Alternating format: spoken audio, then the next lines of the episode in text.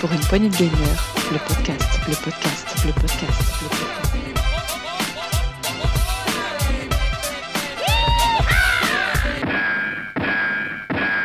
Salut à tous, c'est Diox et bienvenue dans cette revue de test, une revue de test, la dernière de l'année. Euh, voilà, donc on va bientôt attaquer les, les belles fêtes ont, déjà commencé, hein, puisque le Noël est déjà passé. Et j'espère que vous avez été tous gâtés, chers auditeurs. Voici une jolie revue de test, puisque je suis très bien entouré ce soir. J'ai avec moi Gab. Salut Gab. Salut Duke, salut tout le monde. Et Ça va ouais, bah, ouais, bien, bon, bien, vite Bien. fait, hein, avec un bon petit Covid, mais Un petit Covid, voilà, c'est bien. on, on tient debout, quoi, Parfait. toujours présent. Bon, j'espère que tu vas bien quand même. Euh, oui, effectivement, oui, tu as un petit Covid. D'où le distanciel, c'est pratique aussi, tu vois, tu peux venir comme ça. Ouais, mais en, en fait, on aura pu se voir, hein, tout le monde avait le Covid, donc euh, quelque part, on pouvait plus se contaminer. Moi, je, je l'ai déjà eu une fois, je n'ai pas eu le droit à voir. Merci Gab, tu gardes ça pour Noël. Euh, Jéricho qui est là aussi parmi nous. Salut Jéricho. Salut Salut Jéricho. Oui, c'est moi eh, t'es pas le, le petit-fils de Guilux, toi? Euh, Pas du tout, euh, mais top à la bassette Salut Simone. Et j'ai avec moi aussi Rolling avec nous. Bonjour, bonjour. Le Père Salut, Noël et tous ces petits rennes sont là. Salut Rolling. Bonjour. Comment ça va, Rolling On fait tout le podcast comme ça. Ah bah ça va être dur Ah bah c'est Interville, non? Ah non, c'est pas ça, pardon, désolé. Bon, allez. Euh, messieurs, alors ce soir, on va, vous présenter plusieurs jeux.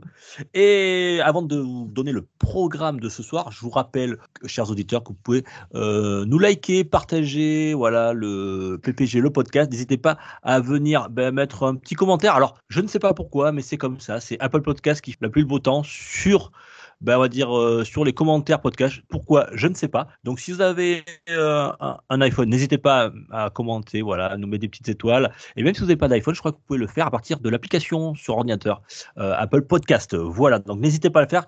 Ça nous sera très utile et ça sera notre en retour un petit cadeau, voilà, pour nous. Et aussi, on a un Discord. Donc dans le lien du podcast, n'hésitez pas, il y a un Discord, Discord PPG, vous cliquez dessus et vous êtes invités voilà, à partager, à discuter avec nous, euh, avec euh, toute l'équipe PPG, du rétro, de l'actu, voilà, euh, des tests, il y a tout le monde sera là. Et vous pouvez Venez même, euh, nombreux Ouais, on, on peut partager ensemble et puis on- même parfois on fait des soirées coop avec les auditeurs. Donc n'hésitez pas, euh, tout ça est dans la description du podcast. Alors ce soir au programme, on a quoi? Ben, On va aller tout simplement euh, se faire peur avec euh, Resident Evil 8. Je crois que c'est Rolling, tu vas nous en parler. C'est ça. On va aller faire un petit tour du côté. euh, Oh tiens, oh, ça c'était euh, un vieux jeu sur lequel j'a- j'avais sur un vieux jeu PC, j'avais joué aux deux, que j'avais kiffé. Euh, c'est Age of Empire 4 avec euh, Gab, je crois. Tout à fait. On ira faire un tour du côté des vieux jeux Amstrad avec, euh, avec Jericho, parce qu'il va nous parler de Loop Hero, je crois. Et, et c'est marrant comme tu, tu parles de tour, hein, parce qu'on parle de tour dans Loupiro, justement. Bon, bah, tu vois. Et on ira faire un tour euh, du côté des années 30 avec moi, avec Mafia Définitive Édition. Et si on a le temps, comme il est très bavard, il veut toujours en rajouter, c'est Gab. Voilà, en, en fin de, te- en fin de revue de test, on a souvent notre Gab qui va. en- vous connaissez pas personnellement, mais c'est. Si tu as un moulin à parole, et il veut nous parler absolument de Solasta. Mais Donc, si on a le temps. Tout à fait. Solasta, très bon jeu. Voilà. On verra ça. Voilà, si tu pas dit. trop bavard, tu te laisses, tu te laisses un peu de temps à la fin, on, on pourra en parler. Euh, messieurs, je vous propose un petit jingle et on va commencer tout de suite. Euh, ben tiens, en- ben, euh, peut-être que ça sera le dernier à parler, donc on va le, par- le faire parler en premier. Ça sera Gab avec Edge of Empire 4. C'est tout de suite après le jingle. C'est parti Jingle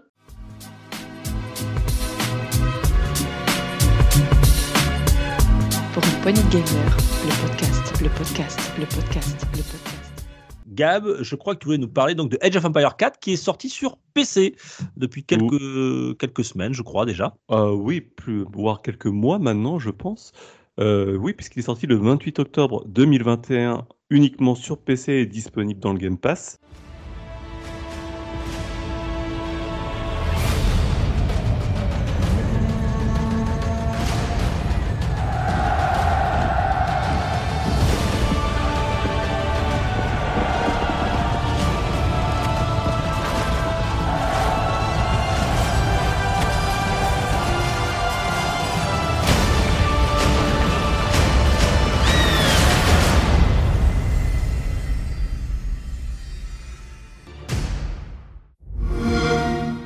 C'est édité par Microsoft et c'est développé par Relic Entertainment. Relic, euh, qui est le développeur, euh, qui, a, enfin, qui a été le développeur de la série euh, Warhammer 40 000, euh, les, les- donc euh, les hop, hop, hop, hop, hop, hop, ouais, les Dawn of War, merci.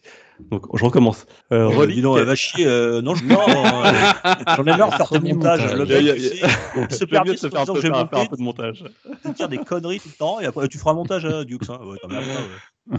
Attends, le- le- bon bref. Alors tous les auditeurs euh, pourront écouter ton incompétence, voilà, voilà. donc, rendre compte de même. Donc Relic Entertainment, le développeur de Dawn of War, des trois épisodes Warhammer 40 000 Dawn of War, mais également de la série euh, Homeworld 1 et 2, euh, qui était une série spatiale, donc euh, des, jeux qui sont des jeux de stratégie, mais qui n'ont absolument rien à voir avec le STR historique euh, qui était Age of Empires 2. Et Microsoft, du coup, leur a donné la lourde tâche de récupérer la saga pour faire un quatrième épisode, puisque depuis le 3, il s'est passé près de 15 ans sans épisode. Sauf que effectivement le 2 a eu droit à un remaster, le 1 a eu droit aussi à son remaster, et le 3 récemment aussi. Puis on a eu de nouvelles extensions sur le 2 qui sont sorties en 2018-2019. Donc euh, le 2 avait un regain de popularité et je pense que c'est ça qui a poussé un peu Microsoft à, à vou- vouloir créer un épisode 4. Sauf que l'équipe historique d'Age of Empire 2 et 3, Ensemble Studio, ben, n'est plus. Donc euh, voilà, dont, dont Relic euh, qui reprend le développement de Age of Empire. Donc euh, à quoi avons-nous droit avec cette euh, cuvée euh, Age of Empire 4 de 2021 Ben c'est un peu une Reddit hein, pour moi, je trouve. Hein. On repris le 2 en fait, puisque le 2 ça a été l'épisode le, plus apprécié de la saga. pour plein de raisons, pour les mécaniques, pour le multijoueur, pour la fluidité, mais aussi l'accueil de l'époque, hein, puisqu'à l'époque c'était vraiment un épisode très beau, qui était assez impressionnant et qui a très bien vieilli hein, visuellement ma- malgré tout. Et euh, voilà, donc le 4 s'appuie vraiment sur les fondamentaux de- du 2. Donc on retrouve exactement le même système, donc la même période aussi, hein, ça se passe au Moyen Âge. On construit ben, au départ euh, son petit forum avec euh, son petit camp de, pour couper de- des arbres, sa ferme pour pouvoir commencer à produire de la nourriture, puis on commence à construire des casernes, puis on monte en âge, puis on construit son armée, puis on développe les technologies, puis etc. etc. jusqu'à arriver à, à des batailles contre l'adversaire dans le but de, bah, d'exterminer tout le monde et, et de enfin, la- d'avoir la suprématie sur toute la carte. Donc une, j'ai une question. euh, moi, j'avais fait le, le 2 et le 3 à l'époque. Euh, j'avais beaucoup moins apprécié le 3, tout simplement. Alors, c'est un truc tout bête dans la mécanique de gameplay. Euh, mais dans le 2, tu pouvais faire tes forums, ils appelaient ça des forums à l'époque, euh, où tu voulais, en fait, sur, sur ta carte. Euh, Oui. et, et- et dans le 3, en fait, tu avais des points de forum. Tu pouvais les faire qu'à un certain endroit. Est-ce que c'est toujours, ça a été conservé, ça, ou pas ou Alors, faire, euh, ils ont fait table construire rase du 3, clairement. Et le, le 2, c'est devenu, enfin, c'est devenu vraiment la base de travail, le 2. D'accord. Ils ont repris tout ce qui marchait bien dans le 2. Bon, ils ont mis plein de petites choses qui simplifient le gameplay. Les fermes ne se, enfin, il n'y a plus besoin de stocker des fermes pour pouvoir euh, mettre en place des fermes. On l'a construit une fois, ben voilà, il vit sa vie, hein, le, le paysan. Euh, Il y a plein de petites choses comme ça qui ont été simplifiées, mais pas non plus de gros changements fondamentaux. Les seules choses qui changent en fait, c'est qu'à chaque changement d'âge, tu vas devoir faire un choix entre deux technologies. Ces technologies vont un peu diversifier le gameplay de ta civilisation, mais légèrement. Hein. C'est pas non plus euh, fou. C'est par exemple quand tu es sur une civilisation musulmane, par exemple, tu vas pouvoir construire soit une grande mosquée qui va permettre, euh, là où tu l'auras construit, euh, bah, de, développer plus rapidement tes technologies si les, les bâtiments de développement de technologie sont dans la, cette zone-là, ou alors euh, tu peux créer un, centre d'impôt qui va collecter plus rapidement les impôts. Voilà. Euh, mais en disant ça, du coup, ça montre aussi une autre spécificité de cet épisode qui fait que chaque civilisation eh ben, est vraiment plus différente que par le passé. C'est-à-dire qu'avant, euh, on avait généralement quelques technologies qui étaient propres à une civilisation. On avait une unité qui était propre à la civilisation, puis c'était tout. Même visuellement, certaines civilisations avaient les mêmes assets, donc il n'y avait rien qui les différenciait. Là, que chaque civilisation est vraiment différenciée aussi bien dans les technologies que euh, dans les assets, au niveau des, unités, même si après, dans le fond, c'est pas, c'est les mêmes, le visuel change en tout cas. Et puis chaque civilisation va avoir ses propres euh, mécaniques de gameplay. Alors je vais prendre des extrêmes, hein, mais on va avoir les Anglais qui vont être plutôt euh, être plutôt côté dé- défensif, ils vont construire des murailles sur lesquelles on va pouvoir mettre des archers pour pouvoir se défendre.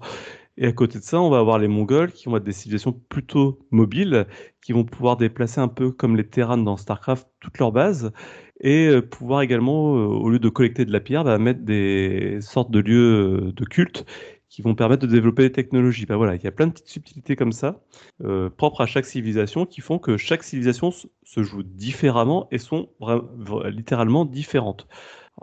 Les Mongols, c'est un peu le- l'extrême dans, la différence, puisqu'elles sont pas toutes aussi différentes que ça, mais on voit quand même des différences notables entre chaque civilisation. La contrepartie, c'est qu'il n'y en a que 8. Là où avant, je crois, dans un Age of Empires, tu en avais une vingtaine d'office. Donc, euh, Mais ça, ça voilà. va pas euh, au fil du temps, il peut y avoir des, des ajouts, des mises à jour, des DLC. Alors, ça a été évoqué. Maintenant, euh, le jeu est dans, sa- dans ses débuts. hein. On voit bien que là, en deux mois, il n'y a pas eu de grosse mise à jour venant rajouter du contenu de ce type-là. Alors, attends, attends, Pour le 4, il n'y en a que 8 Oui. Alors que si mes souvenirs sont bons, dans- rien que dans le premier, il y en avait 15 ou. Oui, il y en 20. avait une quinzaine. Oui, là, il n'y en a que 8. Mais comme je te dis, par contre, elles sont vraiment différentes. Contrairement aux, deux où il n'y avait, pas- il n'y avait pas forcément beaucoup de différence entre un, un Français et son lanceur de hache et un Anglais et son archer long. C'était- Fallait prendre les, fallait prendre les teutoniques. Est-ce que, comme dans les autres Age of Empires, il y a des codes pour avoir la voiture supersonique qui défonce tout? J'ai pas essayé, à vrai dire. J'ai même pas cherché. Alors maintenant on va rentrer, là c'était le côté, bah, je vous présente exhaustivement ce que fait le jeu, hein. c'est pas mal, c'est bien, mais euh, fondamentalement ce que je dis c'est un Age of Empire 2 si on veut deux points réellement. Et c'est un peu le gros défaut du jeu, c'est qu'il n'y a rien de surprenant, on arrive, on a déjà... On est déjà chez nous, quoi. C'est, on a l'impression d'avoir le jeu de, qui est sorti en 2001, mais avec euh, voilà des graphismes un peu plus jolis parce que le jeu est certainement plus beau que que celui de 2001, mais par contre, euh, il est. euh, Bah, il vaudrait mieux, il y a quand il même- il y a est quand même moche, 20 ans d'écart entre les deux, donc il vaudrait mieux que ce soit un peu plus beau quand même. oui, mais au, fait, ils ont pris un parti pris cartoon, si tu veux, c'est ça? C'est un Age of Empire avec des graphismes cartoon, D'accord. qui est un petit. euh, bon, bon, pourquoi pas, c'est un choix artistique, mais c'est bizarre. Ensuite. euh, le reproche que je fais, bah, c'est qu'il y a peu de changements en fait. Il y a peu de prise de risque, donc c'est pas assez différent au bout de. j'ai fait les campagnes, puis après les campagnes, j'ai fait quelques campagnes, euh, quelques escarmouches pour m'amuser comme ça, en multi et tout ça, et je me dis, j'ai l'impression de rejouer deux. Je- le, le 2 que j'ai déjà joué, euh, je ne sais combien d'heures, donc bah, j'ai arrêté. J'ai pas envie de refaire un jeu que j'ai déjà fait il y a, il y a 20 ans. C'est un peu pour moi le, gros défaut du jeu.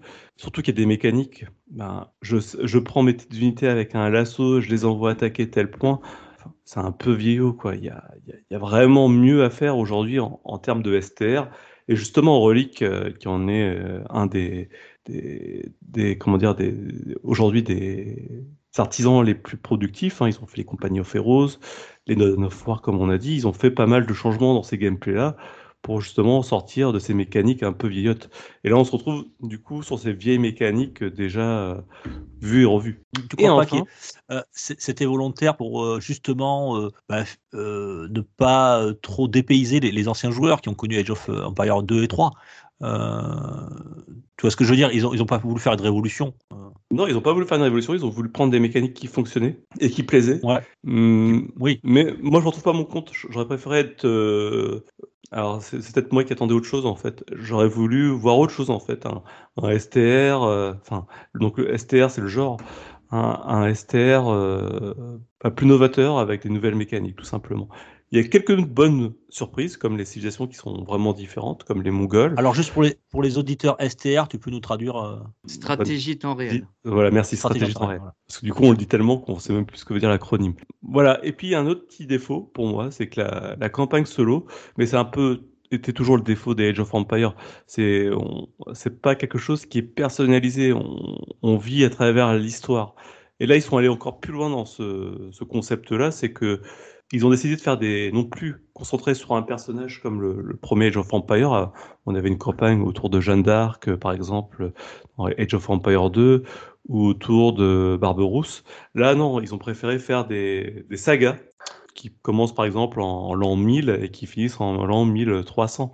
Du coup, d'une mission à l'autre, on n'a jamais les mêmes personnages, les mêmes. euh, Pas de continuité, si tu veux dire. Ouais, il y a pas, si, il y a une continuité dans l'histoire, mais dans l'histoire euh, humaine. Mais il n'y a pas de, voilà, on Oui. s'attache pas à un personnage. Bref, euh, il y a un certain détachement vis-à-vis de la campagne, d'autant plus que c'est accentué par le fait qu'il y a un petit côté docu Arte pour euh, ou Netflix pour ce, enfin, en, fonction de nos références.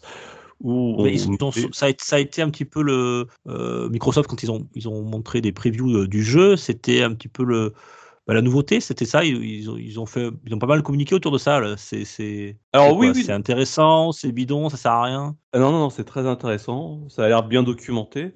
Euh, J'ai pas été C'est des vérifié tout vidéos, c'est ça, en, euh, des vidéos historiques. c'est des, des vidéos euh, qui sont tournées à notre époque, à notre époque, et si, si on veut par-dessus, ils crayonnent par-dessus les, les, les- les lieux qui, ont, qui sont filmés pour euh, Mhm. transcrire les batailles, les châteaux, les voilà, les, événements historiques. Donc c'est sympa, hein, ça, il y a un très bon rendu, c'est très sympa, c'est très bien documenté, je trouve, et puis c'est très intéressant. Mais voilà, je trouve que ça, du coup, on, on se, on se prend pas d'amitié des personnages, on n'est pas du tout euh, pris dans le, dans la campagne, je trouve. Mais bon, c'est mon, encore une fois, c'est un, mon ressenti sur le, jeu. Mais après, ça reste un très bon euh, STR euh, pour ceux qui ont jamais essayé. Maintenant, pour ceux qui connaissent Age of Empire 2, je trouve que l'intérêt est limité. Oui, d'autant plus que tu dis qu'il y a, que 8 civilisations. Enfin voilà, c'est. euh, Ah. Il va évoluer, j'imagine, le jeu, mais bon, pour l'instant, Huit euh, il est civilisations, moins hein. riche peut-être même que le, que le 2. ouais. Le 2 avait été remasterisé quand? Ouais, mais bon, De ok, 14 ouais, novembre 2019. D'accord, donc il y a deux Ah, ans. ouais. 2019 quand même, oui, ok. Je pensais euh, plus récent que ça. Et t'avais mis les mains dessus, toi, sur ce, ce remaster, toi, Gab? Le 2 Ouais, ouais, bah du coup, j'y avais rejoué, mais du coup, j'ai eu la même impression, mais encore plus rapide que le 4 quand même, où j'ai re- rejoué un épisode que j'ai fait et refait pendant des années, et j'avais pas forcément envie de, de m'y Ouais, remettre, parce que puis c'est des longues parties quand même. Et Voilà, c'est là où j'aurais aimé vraiment des nouveautés. C'est euh, est-ce qu'on a besoin d'avoir des parties qui durent 2 heures, 3 heures, euh, alors que on peut peut-être un peu plus fluidifier le gameplay. et le petit pe- personnage qui va couper son bois, qui met euh, un certain temps avant de le ramener. Puis là, toute la première partie des premiers âges est quand même lente, il se passe rien. Je- Ça aurait mérité vraiment d'être modernisé là-dessus. Qui c'est qui joue à ce genre de jeu autour de la table là? Pas moi. Euh, j'ai eu joué il y a très très longtemps. J'avais joué au premier Age of Empires, j'avais joué à des Command and Conquer et autres jeux de ce genre.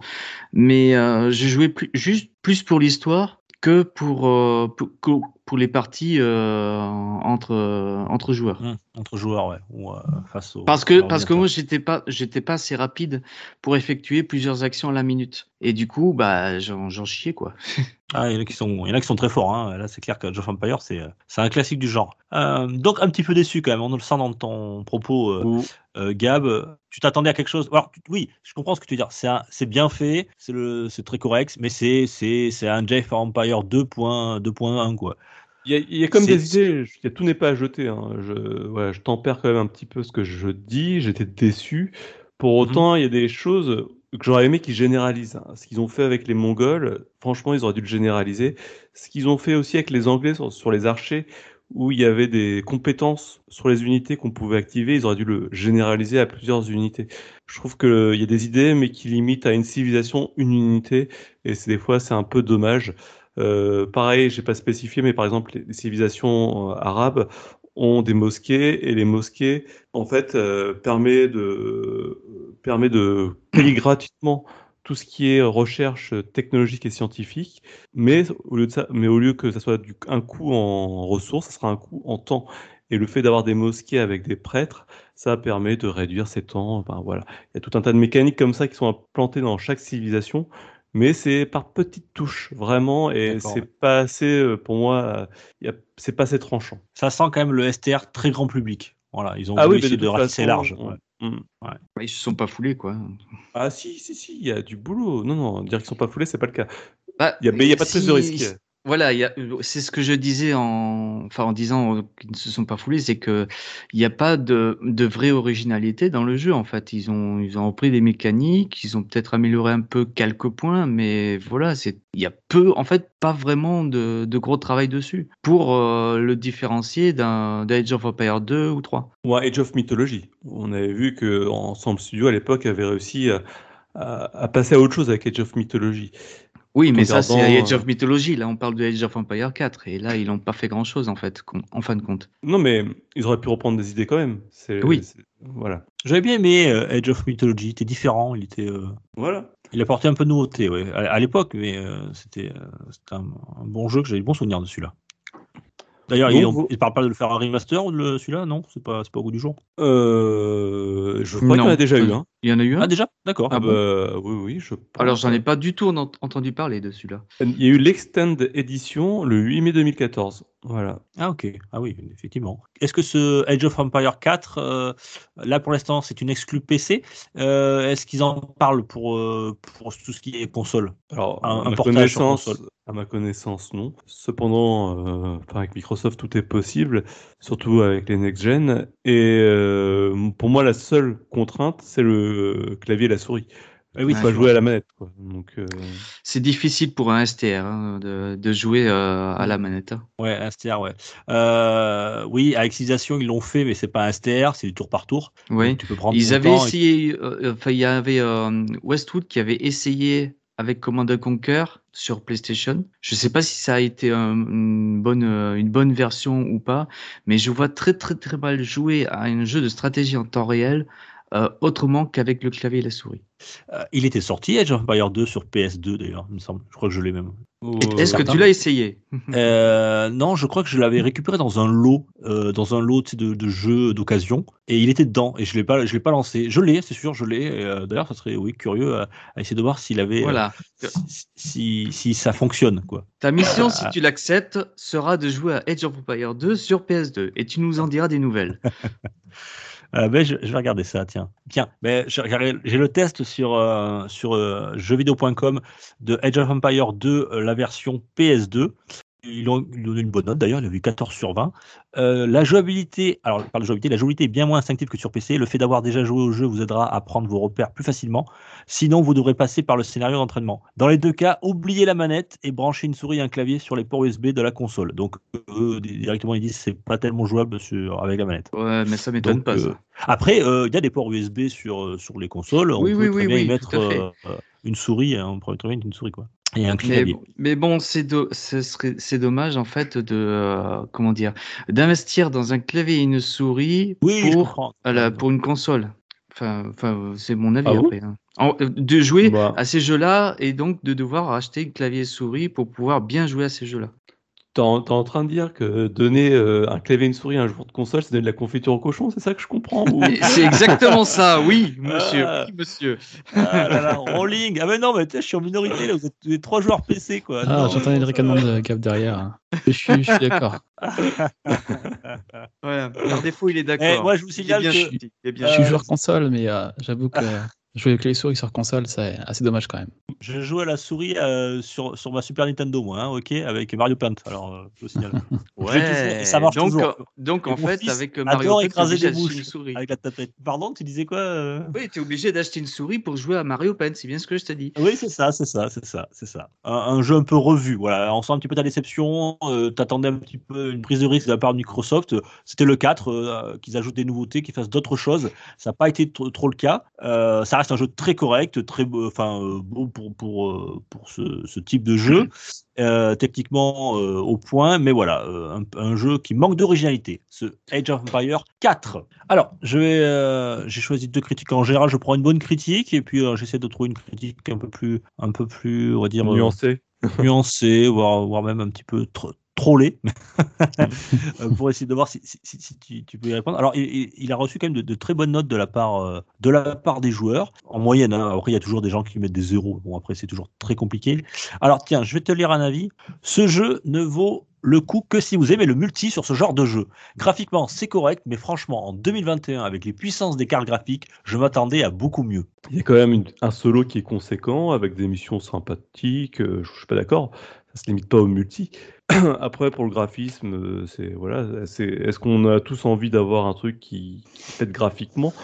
Moi, je trouve que le seul regret que j'ai, c'est pas forcément les graphismes, c'est le parti pris artistique. Mais ça, c'est parce que graphiquement, euh, on n'est pas obligé d'avoir le dernier, euh, les derniers graphismes euh, à la mode entre guillemets, parce que c'est une question de puissance. Faut que ça, je pense que là, la, priorité de Microsoft, c'est que le plus grand nombre puisse y jouer.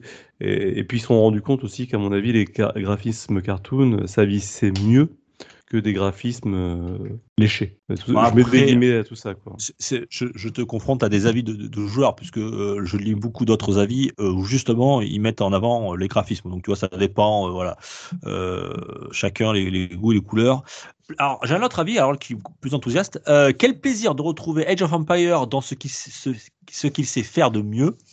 Euh, les mécaniques de base sont encore là, mais elles ont été bien améliorées. Donc, tu vois, Euh, oui, graphiquement, c'est pas le meilleur, mais ceux qui jouent à un STR euh, pour les graphismes euh, doivent souvent être déçus. Les cartes sont vraiment superbes avec une utilisation de l'environnement pour se cacher ou contourner. Les campagnes sont très agréables et même ludiques. Bravo à Relic Entertainment.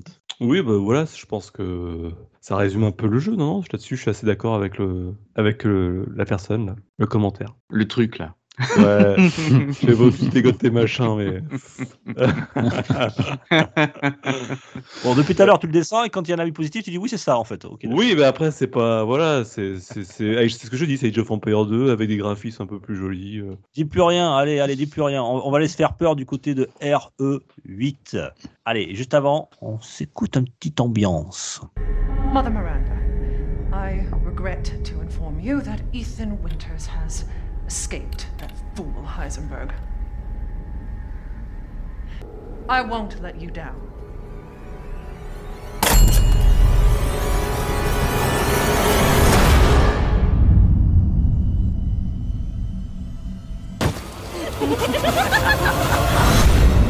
Let's see what you're really made of.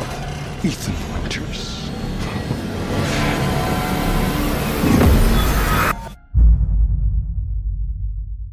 Voilà pour RE8. Donc, euh, c'est Rolling, tu l'as fait, toi. Tu l'as fait sur la, la next gen, je crois, ce RE8. Éteigne- Éteignez vos lumières, prenez votre plus beau plaid, cachez-vous sous la couette, faites ce que vous voulez, mais préparez-vous à frissonner. Allez, on, on t'écoute. Alors, raconte-nous un petit peu ce, ce nouveau Resident Evil 8 qui s'appelle aussi Resident Village. Evil Village. Euh, je l'ai fait sur Xbox Series X, euh, dans sa plus grande partie, parce que j'ai fait les démos sur PS5, mais ça on va y revenir après. Euh, donc, euh, rien de surprenant, c'est la suite du Resident Evil 7, mais suite directe, dans le sens où on retrouve les mêmes protagonistes, et c'est vraiment la suite après la fin du 7. Donc, je vais essayer de rien vous spoiler par rapport à ce qui se passe dans le 7. Euh, donc on arrive dans ce R8 avec Ethan Winters, le protagoniste principal de l'histoire, avec sa, sa femme Mia Winters, ils sont dans leur maison. Alors là je spoil rien, hein, c'est les premières mi- minutes du jeu. Tout va bien avec leur fille, ils ont fait leur nouvelle vie. Notre pre- première mission du jeu c'est d'aller coucher notre fille, c'est la nuit, on va la coucher, on descend en bas avec notre, euh, notre femme et Mia Winters, et là Mia, la femme de Ethan Winters, reçoit une balle, puis deux, puis trois, puis quatre, puis cinq, puis etc. Enfin, c'est un, un massacre. On se retrouve par terre et on voit venir Chris Redfield avec son armée qui ont du coup désingué sa femme, qui enlève Ethan Winters et qui enlève aussi sa fille. Voilà, ça c'est les premiers minutes du jeu, donc c'est assez violent directement parlant. Ah oui, c'est magnifique. Et après, on se retrouve, euh, on se réveille quelques heures plus tard dans la neige, perdu dans un village, dans le village de Resident Evil. Et on sait pas où on est. Du coup, on se réveille, on cherche notre fille, on sait pas ce qui se passe. Du coup, on commence un peu à avancer dans cette forêt un peu lugubre avec une brume. C'est une ambiance un peu euh, malaisante. On entend des loups-garous à côté de nous. C'est assez, euh, assez flippant de base, sachant que le jeu est en, FPS, comme sur le 7, euh, mais pas en TPS. En TPS, on est sur le 2, Resident Evil 2, Resident Evil 4. On était vu troisième personne, donc là, on a une immersion qui est encore plus importante. Donc ça, c'est le début du jeu. Ça se passe en Roumanie. Et en avançant dans cette forêt, on finit par arriver, sur un village où on trouve quelques survivants qui sont flippés. On ne sait, pas- pourquoi tout de suite. Ils demandent de se cacher, il y a des cris dans tous les sens. Du coup, on, s'enferme dans une maison avec eux. Et là, euh, arrivent des, licans, des genres de, loups-garous qui attaquent les villageois, euh, je vais dire sans raison parce qu'on n'en sait pas trop à ce moment-là. Et voilà les premiers instants du jeu. Alors après, je vais pas aller plus loin parce que je vais pas vous spoiler la, la suite. Donc ça met dans le bain dans le bain tout de suite. C'est assez flippant, tout le monde a peur, on a les licans qui font des cris. Alors, le gros point fort sur le jeu, c'est la spatialis- spatialisation du son. On entend les, on entend c'est en haut, on entend c'est derrière, à droite, à gauche, on entend dans tous les sens. On ne sait pas où donner la tête. Ça, c'est bien fait. C'est hyper important pour ce type de jeu. Ah ouais, vraiment. au casque. ou, Ça, euh, c'est niveau immersion. Ah ouais, ça, faut jouer au casque, ce genre de jeu-là. C'est c'est vraiment important. Donc voilà pour le début du jeu. Donc ça, c'est la synopsis. Euh, après, oui. On peut rappeler que ce, ce jeu, donc comme tu dis, c'est la suite du 7, euh, mais particularité, il se joue de manière euh, à la première personne, c'est ça? Oui, oui, en FPS, ouais. Ouais. D'accord, je l'as dit, j'ai- excuse-moi. j'ai pas- Comme le 7 en fait. hein. Comme le 7. Ouais, pareil, voilà. Ils ont le gardé 7 ce- cette nouvelle mécanique. Ouais. Ah ouais, dans le plu, 7, d'ailleurs, dans ça, le ça 7, a payé. hein. Ah, C'était vraiment flippant. Et le Mais 7, d'ailleurs, je, je pense. Ça, rend- ça rendait vachement immersif, quoi. Ah ouais, complètement. Et le 7, ils l'ont fait en VR. Alors, je l'ai pas essayé, mais apparemment, c'est vraiment, vraiment flippant. Je te. Et, et vu le 8, je pense qu'ils le feront plus tard en VR. Ah, ça serait Ça, chouette, ouais. ça, ça- ça mériterait. Ils l'ont pas sorti en VR là. Pas direct. Mais après, Non. le 7 est pas sorti en VR tout de suite, je crois, hein, si pas de bêtises. Euh, si, si, si, si. si, c'était en si, VR si, tout de si. suite. Ouais, Ah, il était en VR tout de suite, c'était marqué sur la boîte euh, VR compatible euh, Day One. Ouais. Donc, C'est pour, euh, c'est pour ça que j'ai été étonné parce que justement il était fait pour du VR Bah oui. Ah bah il le sera. plus que la manette. hein. et c'est franchement dommage que en plus tu cites quand même une, am- une ambiance pesante et tout et Ah c'est ouais. dommage de ne pas le ressentir en VR. en fait. Je peux répondre à ça, hein, euh, puisque du coup j'ai écouté, j'ai vu un article et j'ai écouté une émission également sur Gamecult par rapport à ça. Et Capcom, ils, euh, pour l'instant, en fait, ce qu'ils font, c'est qu'ils essayent de, pour alors, gagner en marge opérationnelle, de faire des choses qui sont rentables. Donc ils s'assurent déjà que leur épisode standard est rentable. Une fois qu'il est bien rentabilisé, là, ils passent en VR en se disant, bah, l'épisode a bien marché, donc il va bien marcher en VR. Mais la VR, c'est quand même pas, il n'y a pas un gros potentiel de vente. Il faut déjà s'assurer que l'épisode de base fonctionne. Ça Mhm. demande des coûts de développement. Pour revenir sur la VR, et j'arrêterai là, euh, on rappelle qu'il y a eu même le, le, le, le Resident Evil 4, qui est 4, sorti en été VR très sur, bien reçu. hein. sur Oculus. Voilà. Donc, euh, Ouais. mm. Et d'ailleurs, pour finir sur la VR aussi, sur le 8, il y a quelques, quelques actions dans le jeu, quelques mécanismes par moment, où on voit qu'il y a du travail de VR qui a été prévu, quoi. Enfin, ça a été monté pour la VR. Il y a des, des, des quand- je sais pas comment expliquer sans spoiler, mais il y a des moments où on, on dit là, quand on voit ce qu'il fait avec sa main, comment, comment, comment faut amener, comment faire le truc, on sent que la Mm. VR peut être vraiment bien adaptée. Ouais. Et alors, ce R Village, euh, il a une particularité avant sa sortie, c'est les démos. Je sais pas si vous avez suivi un peu ce qui s'est passé là-dessus. Ils ont, Euh, sorti, ils ont sorti des démos euh, en temps limité sur la durée et sur la sortie. C'est-à-dire, je m'explique. Ils ont alors le jeu genre, il est sur PC via Steam, PS4, PS5, Xbox One et Xbox Series. Et la première démo qui est sortie est sortie sur PS5 le 18 avril, sachant que le jeu est sorti euh, le 7 mai, donc deux semaines avant. Et la démo était sortie que sur PS5 uniquement. Elle était, jouable pendant que 30 minutes et sur un- une durée de 8 heures. Au bout de 8 heures, elle a disparu du store. Donc ils ont fait deux fois 30 minutes, une fois dans le village et une fois dans le château. 30 minutes, 30 minutes.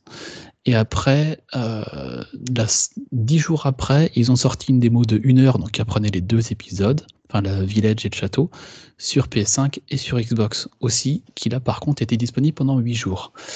Mais c'est clair que quand on prenait la version PS5, alors moi je les ai faites, hein, mais ça fallait être prêt à les faire tout de suite maintenant. quoi. Si on n'était pas connecté le soir, le matin, c'était fini. Donc c'est bien de faire des démos pour pouvoir tester le jeu. Par contre, le système de le faire pendant que pendant 8 heures, j'ai trouvé ça un peu, un peu limite pour certains Ouais. joueurs. Quoi. Tout, tout le monde Bah, peut c'est surtout qu'il y en a qui travaillent. Hein, donc, Ouais, euh, pensez à Ah, ceux qui ça. travaillent, qui ont des familles, et qui, qui- ou, euh, Oui, et surtout, il faut télécharger des Retraités, 30, oui, euh, aussi, ouais. 80 gigas ou des trucs comme ça pour, pour Ouais, une simple démo. Donc j'ai trouvé ça bien de faire des démos, parce que moi j'aime bien ça pour tester le jeu avant d'acheter. Mais par contre, le système, je- j'espère qu'ils vont pas le faire sur d'autres jeux, dans le sens où il faut vraiment être présent au moment T pour tester, sinon c'est foutu. quoi. C'est très limité. Je pense que c'était plus un test euh, pour eux, pour voir si ça fonctionnait bien ou pas. En plus, c'est histoire de faire parler d'eux aussi. hein. Oui, aussi, ouais. C'est une sorte de pub hein, en fin de compte. hein. Oui, tout à fait, hein, tout à fait, complètement.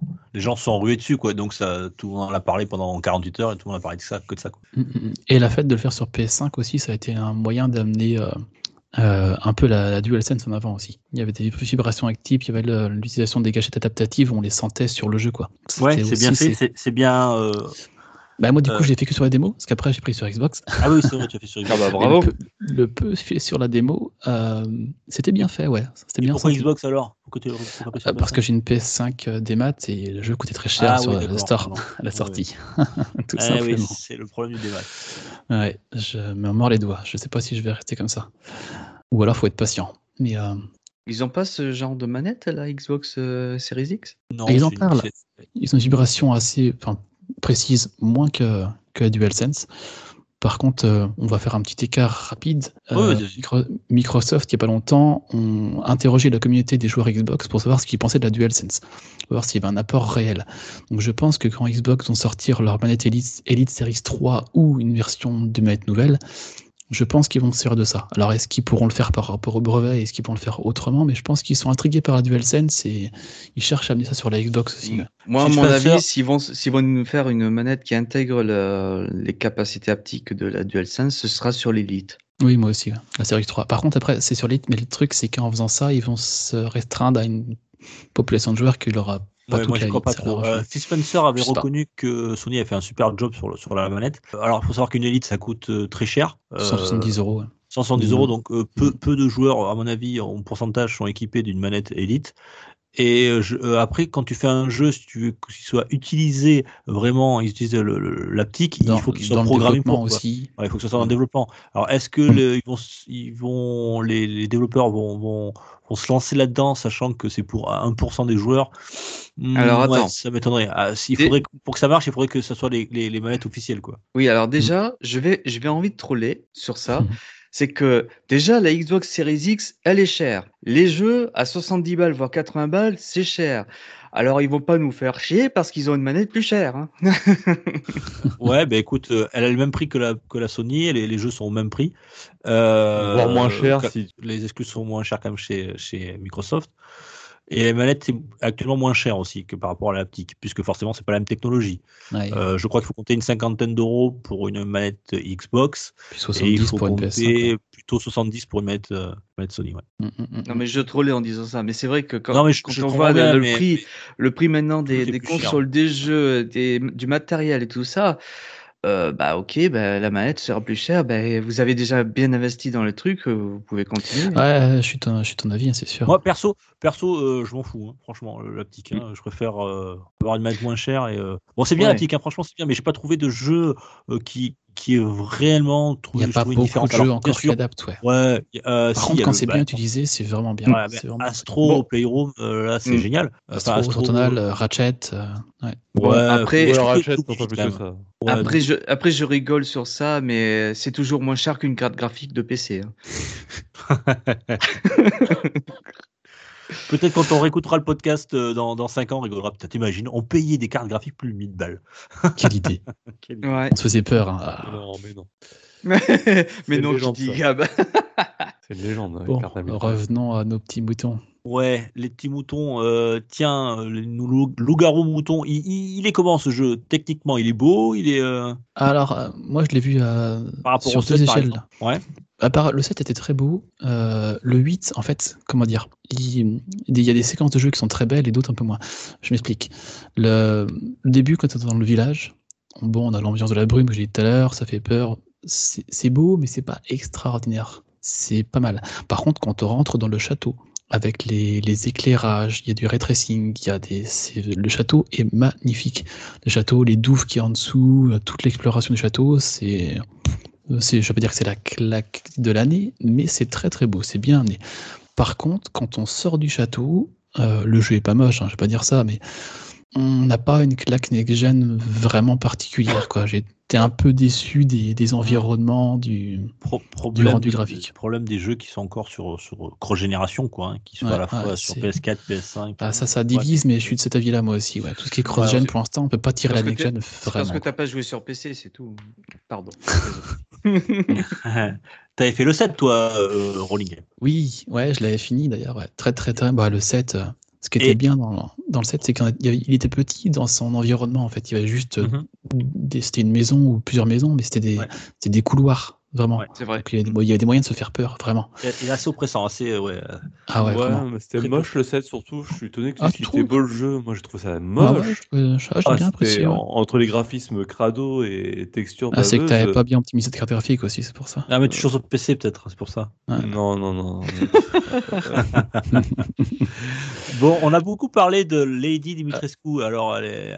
est-ce qu'elle est charismatique dans le jeu? Oui, très, ouais. Alors, euh, du coup, euh, bah, elle, est dans, le- elle est dans le château au début. Alors, euh, dans le château, euh, elle, est, elle est dedans avec ses trois filles. Alors là, je spoil rien, hein, c'est dans, la, c'est dans les cinématiques d'intro.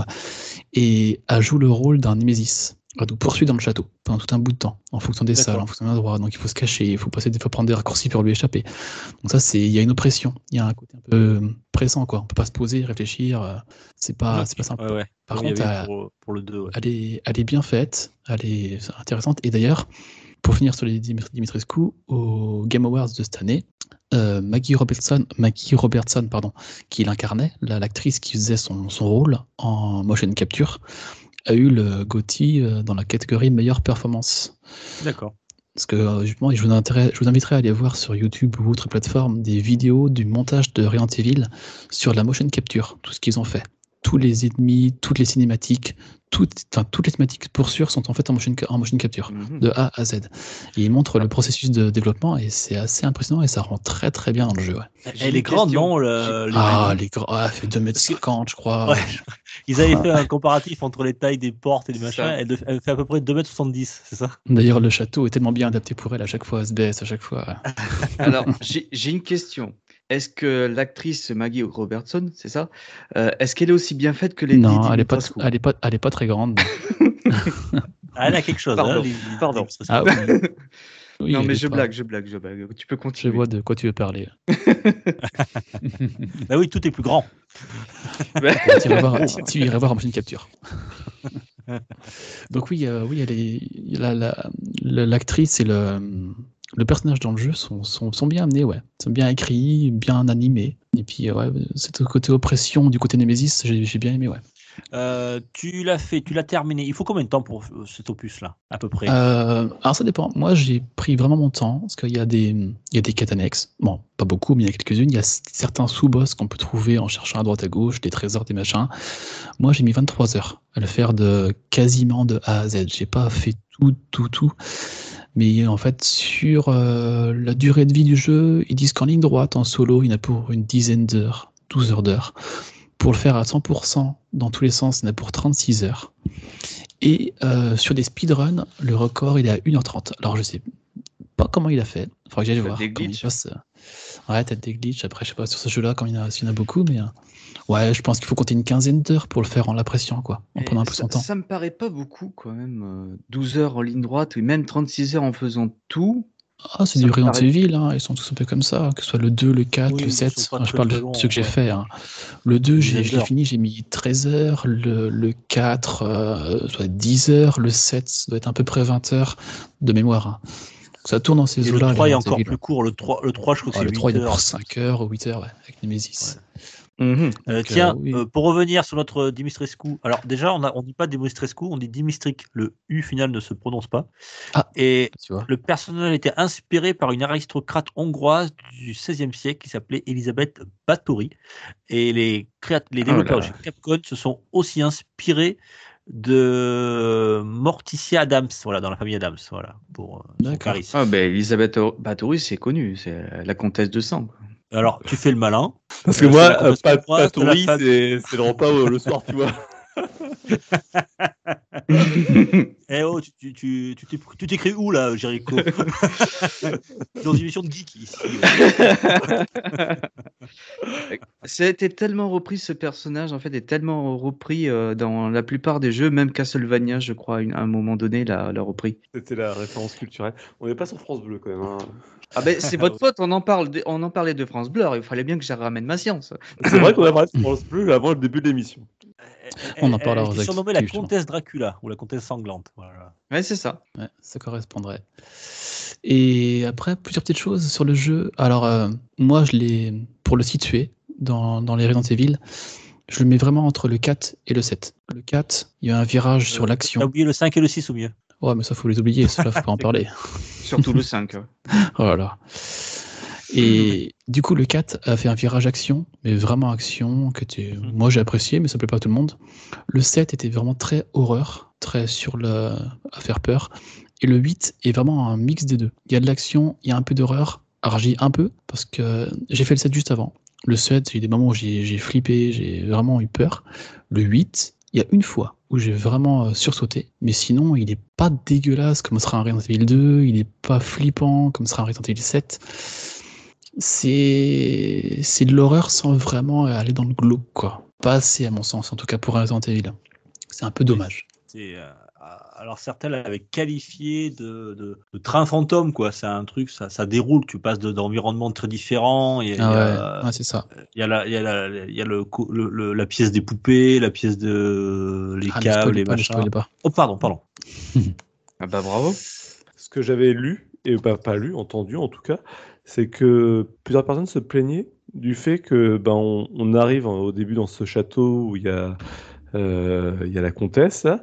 puis euh, après tu passes à autre chose et tu la revois plus du tout, avec d'autres Ouais. phases de gameplay, tout ça, et en fait il y a une certaine coupure à chaque fois où on commence à avoir un truc de bien, on commence à s'habituer, et paf, Ouais, tu passes à autre je chose. confirme. Et puis... entre Ouais. chaque euh, entre chaque grand protagoniste du jeu, on va dire comme ça, et entre chaque univers qui les où on les rencontre, la direction artistique ça, ça, ça, ça suit pas. C'est assez étrange. Et juste, euh, je, là, je spoil rien, mais le dernier tiers du jeu, euh, j'ai pas compris. On sort complètement de l'univers Antiville. C'est, ça devient quelque chose de justement beaucoup plus action et dans des univers qui n'ont aucune cohérence par rapport au début.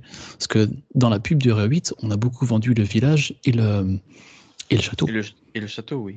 Et c'est, je vais dire ça, c'est un tiers du jeu et encore, je suis gentil, hein, à peu près. hein. C'est assez vite fait, ouais, malheureusement. C'est un peu une grosse déception, je pense, là-dessus, pour beaucoup de gens qui s'attendaient Ouais. à avoir un, Ouais, voilà, moi le premier, ouais. un fil conducteur, surtout avec cette, cette, cette euh, vampire. Et Ça, c'est- et presque un retour aux sources. C'est presque un retour aux sources avec le manoir. Oui, manoir qu'on Oui, a- mais le man- ouais. le manoir, c'était un lieu clos dans lequel tu ne sortais jamais, où il y avait Mm, euh, mm. une unité de, de lieu. Là, là, le problème, c'est qu'il n'y a aucune unité, en fait. C'est ça que- de ce que j'ai vu. L'unité C'est de, de- alors peut-être l'unité de temps, mais l'unité de lieu et l'unité euh, de contexte changent d'un Mm, tir à l'autre. Totalement. Alors, c'est pas tout mauvais, hein, mais euh, c'est vrai qu'il y a des moments où ça peut sortir un peu de l'immersion, ouais, dont on parlait tout à l'heure. Et par contre, un truc qui est bien, qu'ils ont ramené, alors deux souvenirs dans, Resident Evil, dans les Resident Evil, c'était que dans le 4, le, le marchand. Alors arrêtez-moi si c'est des bêtises, hein, mais dans le 1, il n'y en a pas, dans le 2 non plus, dans le 3, je ne peux pas souvenir. Dans le 5 et 6, je crois pas. Il y a Euh, un bah, marchand dans le 4, euh, en tout cas. ouais, qu'on rencontre où on peut lui acheter ben, des, des armes, de, Mhm. des emplacements d'armes, on peut optimiser ses armes. Là, plus d'attaque, plus de vitesse de chargement, chargeur plus grand, en payant à chaque fois avec une monnaie, une monnaie qui dans le jeu est les lei, L-E-I, qui est, qui est une monnaie euh, réelle qui existait en Roumanie en 1867. C'est une vraie euh, monnaie qu'ils ont récupérée pour mettre dans le jeu. Et donc cette monnaie-là, on la récupère sur les ennemis, on la récupère dans, les, dans des coffres, on peut revendre des objets. Et du coup, on se fait, on se fait cette monnaie-là, et avec, on peut acheter des optimisations, et puis avoir un, stuff plus important. Alors il y a aussi une, euh, problématique d'inventaire, où on peut pas tout stocker sur soi. Alors après, c'est moins punitif qu'un... Enfin, punitif. Que dans Resident Evil 2, où on a un inventaire qui est très limité. On est souvent à se dire, attends, faut que je prenne ça, mais pas ça, faut que je pose ça, je peux pas prendre ça avec moi, c'est très limité. Là, globalement, on peut prendre beaucoup de soins, on peut prendre pas mal d'armes avec soi, on peut stocker beaucoup de choses. euh. Ouais, on, on galère pas au niveau des munitions comme euh, on avait pu galérer sur le 2 ou autre? Je dis non, ça dépend aussi. Alors, ça, c'est comme le 2, hein, ça dépend du mode de difficulté que tu vas mettre. D'accord. Et ça dépend aussi de, de, ton aim, vraiment, quoi. Parce que les, les balles sont rares, oui et non, quoi. Ça dépend un petit peu comment tu les utilises aussi, comment tu, si tu prends le temps de fouiller aussi, il y a ça. Donc, t'es en Et- train de dire que Thomas, il peut pas jouer à ce jeu-là, quoi, en clair. Et dis-moi, euh, au niveau des, des points de sauvegarde, comment ça fonctionne sur cet épisode-là? Alors, on revient sur ce qu'on avait sur le 2 ou, le 4, à savoir des machines à écrire. Euh, Ah, par tiens. contre, pas comme sur le 1, dans le sens qu'il n'y a pas de rouleau. On sauvegarde quand on veut. On a- il, faut on est juste pas aller à la, formé. il faut juste aller à la, à la- à la machine à écrire, on appuie Puis y aller, puis sauvegarde. on sauvegarde. C'est ça. D'accord, ok. Et une chose qui a été amenée dans le 8 qu'il n'y avait pas dans ceux d'avant, c'est la cuisine. avec le duc. Pendant, pendant, pendant le jeu, pendant qu'on balade, pendant qu'on se balade, on va pouvoir euh, tuer des, poules, des, des, ânes, des, des poissons, et récupérer la viande qu'il y a sur eux, des viandes plus ou moins rares en fonction de différentes quêtes. Et avec ces, ces viandes et ces poissons et ces ingrédients, en allant chez le duc, on peut les cuisiner, les mixer pour euh, augmenter nos capacités, de, nos capacités pardon, de façon permanente. Un boost de notre vie, un boost de vitesse de déplacement, un boost des dégâts subis euh, réduits. Bah, Donc avec ça, on- fun, là, Et ça peut être bien quand on, quand- veut lancer le mode en version euh, plus dure, en New Game Plus, d'avoir ces, ces aspects-là de, de vie plus résistante, de de vitesse de déplacement plus importante. Alors après, globalement, j'ai trouvé que ça apportait pas grand-chose au jeu. C'était bien d'être là, ça changeait un petit peu. Maintenant, c'est pas une mécanique primordiale dans le jeu. ouais. Euh, ah, dans le jeu, on a un petit easter egg au début. C'est dans la démo. C'est dans le début du jeu, donc ça spoil rien. Au début, quand on arrive dans le village, on arrive dans un garage, il y a une, il y a une voiture, et à côté, il y a un bidon d'essence. Avec sur le bidon d'essence, il y a un petit texte flou, bon, qu'on voit là, on ne peut pas pas attention. Et quand on passe en mode photo et qu'on zoome sur ce, ce texte, et donc du coup, on, on peut le lire. Alors, il faudra que je fouille plus loin pourquoi c'est là, mais c'est des paroles de la musique Creep de Radiohead. Alors, est-ce que, le développeur- est-ce que, le- est-ce que le dev du jeu était fan de la musique? Est-ce qu'il y a une, Ah, une raison doute, ouais. par rapport à l'histoire du jeu? J'ai pas fouillé ce niveau-là, mais euh, on peut voir ça dans le jeu. ouais. Après, il y a d'autres easter eggs, mais si je l'ai dit, je pourrais un peu spoiler, donc je vais rester, euh, je D'accord. vais rester là-dessus.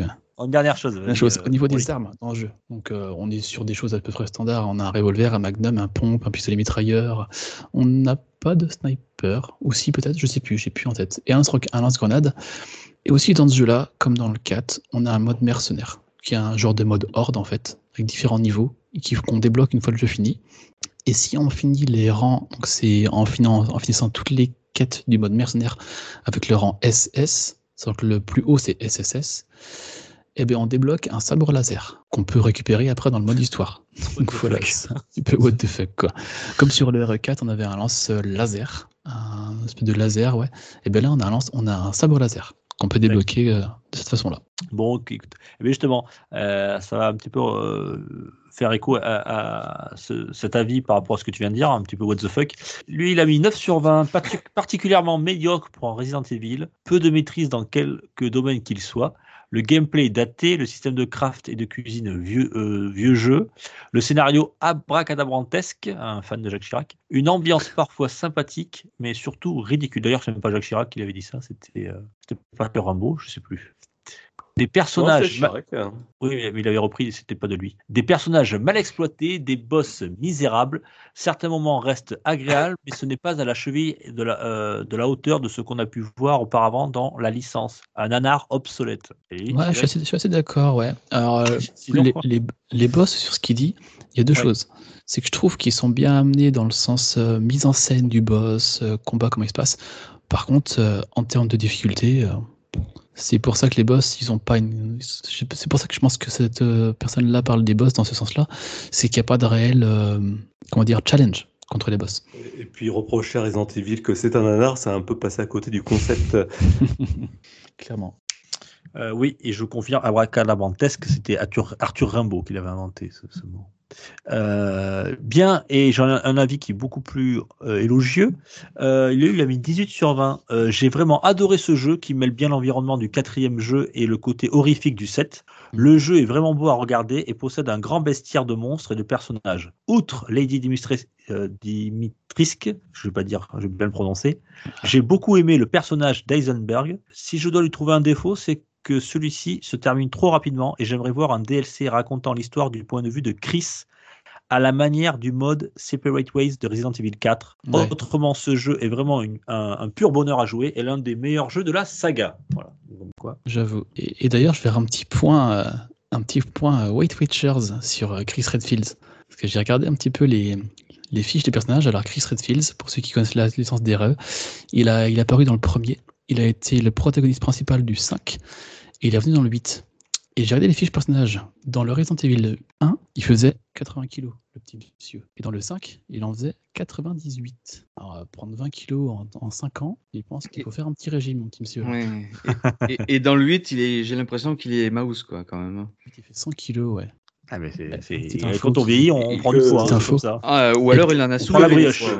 Et info parallèle aussi, Mia Winters, qu'on a retrouvé, la femme de, de Ethan Winters, qui est maman au début du 8, qui était pas, qui était en- pas même pas enceinte au fond du 7.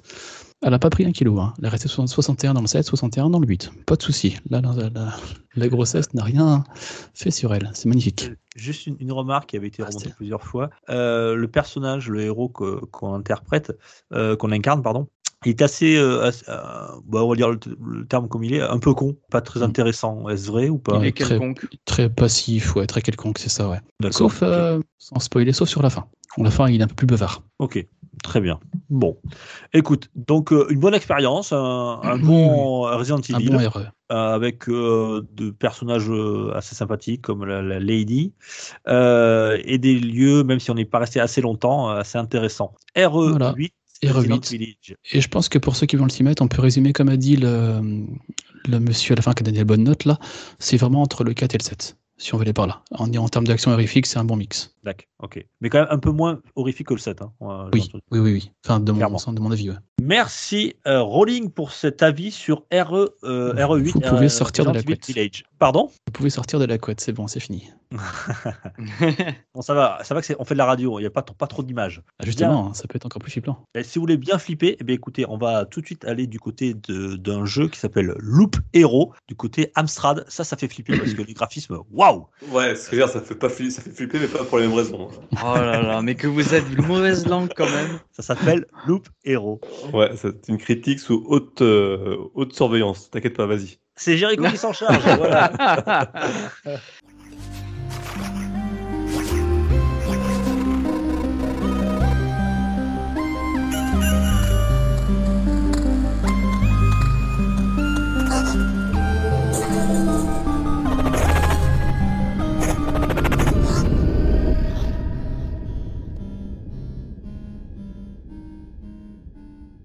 Et Comme Euh, Stroke n'est pas là, c'est Jericho qui le remplace. Vas-y, euh, vas-y Jericho. ok. Parle-nous de ce jeu. Loop Hero, c'est un jeu qu'on peut qualifier de jeu indé, même si le terme maintenant est un peu plus questionnable, on va dire. Euh, c'est un jeu développé par un studio russe qui s'appelle Four Quarters. Je crois que c'est leur premier jeu, si je ne me trompe pas. Gav, peut-être que tu as une petite, euh, petite Ah, j'ai aucun avis sur le sujet, mais euh, personne. Vous avez peut-être sorti un jeu sur Atari serait aussi bien. 2600. Et c'est publié par Devolver Digital, qui sont connus pour éditer ce genre de jeu en, en gros pixels. Ouais, bah, toujours dans les bons coups, hein, Devolver, hein, dès qu'il y a un petit Ah, ouais. jeu indé à éditer, hop, Devolver derrière. Et surtout des jeux indés qui fonctionnent. Parce que c'est, ils sont, euh, voilà. Euh, sorti en mars 2021, donc c'est quand même assez récent. Il a été d'ailleurs euh, proposé gratuitement dans le Epic Game Store euh, hier, mais là c'est un peu tard maintenant parce que c'est, c'est dépassé. Voilà. Et on, on aurait pu tous l'avoir. Alors, qu'est-ce que c'est que ce jeu? Donc, je, vous avez entendu certaines mauvaises personnes critiquer les, le graphisme, et ils ont en partie raison, parce que c'est du gros pixel art qui tâche. Ça, je, je la- C'est même pas du pixel fin qu'on peut voir sur certains titres euh, voilà, euh, qui exploitent la haute résolution. Là, non, là, c'est vraiment du gros pixel à la Amstrad. Euh, mais en fait, il faut pas, il faut pas aller, euh, il faut pas juger le- un bouquin par sa couverture, n'est-ce pas, Dukes et Gab? Ah oui, tout à fait. Ah, Non, non, mais tu as raison. Mais hein. moi, je juge pas, j'y ai joué. Mais vas-y, vas-y. on- Moi, je me suis Oui, éclaté sur Pong, pas. hein, et, et des fois, j'y joue encore donc, avec mes, mes enfants. Alors, Ok, donc euh, ce jeu, c'est c'est le gameplay qui compte, c'est le gameplay. Oui, voilà, exactement. Euh, je vais pas m'attarder sur le scénario parce que bon, il y a un semblant de scénario qui explique un peu le gameplay, mais on va pas s'attarder là-dessus. C'est surtout euh, le jeu en lui-même qui est intéressant. C'est quoi? C'est un, on va, on va dire que c'est un roguelike. Et c'est vrai qu'il y a des mécaniques de roguelike, mais c'est surtout un jeu de deck building. Donc, si vous connaissez euh, bah, des, des jeux de deck building, euh, bah, Slay the Spire est quand même le plus connu d'entre eux. Quoi, Mais voilà, grosso modo, c'est quoi? C'est quoi, ouais, c'est quoi deck building ouais, parce que... Deck building, en, en gros, alors c'est un, c'est un jeu de cartes. Généralement, Ouais. c'est un jeu de cartes en tout cas, où on construit notre paquet de cartes pour, euh, pour euh, avoir un jeu optimal, pour pouvoir euh, euh, des surmonter, euh, et ah, acquérir- surmonter des fi- difficultés que, que le jeu nous, nous envoie. Avant, avant de lancer la partie, on, se fait, on crée son deck et puis euh, voilà. Oui, voilà. C'est c'est une mécanique, bien sûr, qui a été reprise dans des euh, TCG, bah, le plus connu étant Magic. Euh, Gab, là, pour, euh, pour le dire, puisque je crois qu'il en est fan. Euh, gros joueur, effectivement. Non, en fait, ah ouais, le deck, euh, c'est euh, la, base de deck, c'est le fait de créer un, un paquet de cartes qui sert de deck. Donc, quand on crée son jeu, c'est de 60 cartes, c'est un deck. Voilà. Voilà, Bon, et bah. autour d'une certaine mécanique qu'on choisit, en fait. C'est ce qu'ils ont fait d'ailleurs pour Back 4 Blood. Là, il y, a- il y a le système de deck là, c'est ça euh, Oui, mais c'est c'est quand dans, même. un, euh, oui, ça- dans, dans un style. Ça n'a pas grand chose voilà. à voir. Oui, il y a un Oui, système non, de deck building. C'est un FPS, système de deck building qui, qui demande de l'optimisation. Et c'est vrai qu'on le retrouve dans Loupiro, on le retrouve dans Slay the Spire, etc. Mais ça a quand même euh, rien à voir. Le, le n'est pas tant centré sur ça pour D'accord. 4 Blood. Vas-y, continue, Jericho. Euh, donc, euh, euh, Loupiro, c'est quoi En fait, euh, vous incarnez un bonhomme alors, qui a une classe particulière que vous choisissez. Au départ, vous êtes le guerrier de base. Et euh, plus loin, vous pouvez avoir deux autres classes. Mais ça, c'est en débloquant des trucs. Et en fait, le monde a disparu. C'est la fin du monde. Il il reste plus rien à part un chemin qui tourne en boucle. Et vous arpentez ce chemin qui tourne en boucle. Vous allez rencontrer quelques ennemis.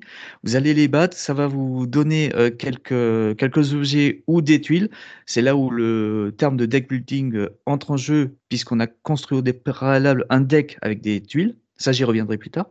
Et au fur et à mesure que vous allez euh, faire votre boucle, vous allez placer vos tuiles dans ce monde vide pour y incorporer des paysages. Des paysages qui vont vous octroyer des bonus sur votre personnage, mais qui peut aussi, la plupart du temps, vous octroyer des effets négatifs ou des ennemis supplémentaires. Ennemis qui vont vous apporter d'autres trucs, etc. etc. Et bah, comme son nom l'indique, c'est une boucle. Vous faites que ça, jusqu'à euh, ce que vous ayez posé euh, autant de tuiles euh, que pour remplir une jauge. Et cette jauge, quand elle est terminée, vous allez avoir un boss qui apparaît. Il va falloir le battre. Et quand vous allez le battre, vous allez pouvoir soit retourner à un camp, parce qu'il y aura un système de parallèle de, camps et de gestion. Ça, je reviens- pareil, je reviendrai plus tard. Ou vous pouvez continuer la boucle bah, de manière infinie jusqu'à ce que vous creviez ou que vous décidez de, repartir. Euh, pourquoi on doit faire cette boucle? En fait, vous allez récupérer des ressources, soit sur les ennemis, soit sur les tuiles que vous allez placer sur votre route, soit sur une combinaison de tuiles que vous avez placées au, au préalable, suivant les tuiles que vous avez placées.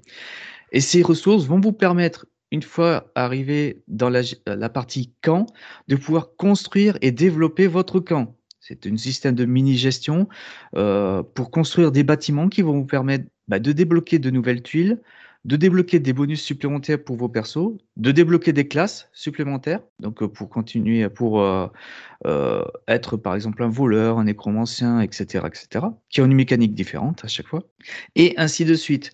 Et ça va vous débloquer aussi des, des fonctionnalités supplémentaires, et ainsi de suite. C'est vraiment une- la boucle, la boucle sous toutes ses formes.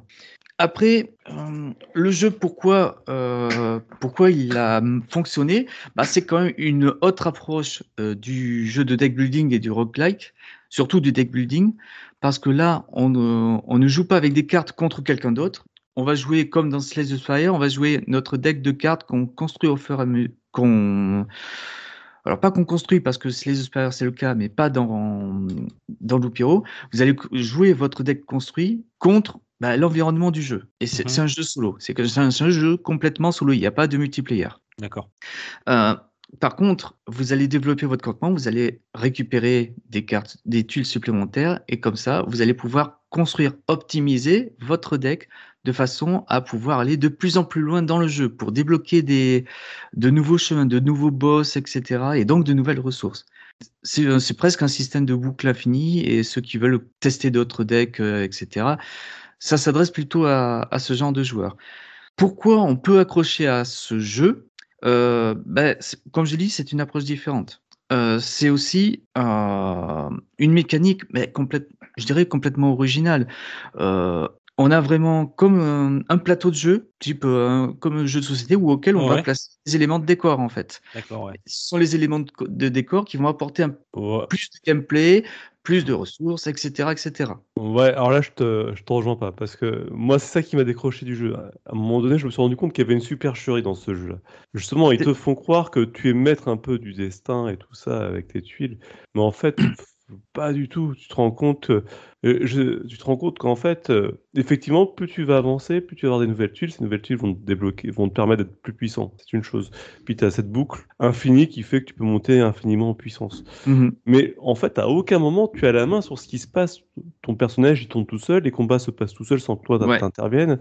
Toi, tout ce que tu peux faire, c'est euh, coller tes tuiles autour de la route pour euh, tout doucement que ta map euh, se prenne forme.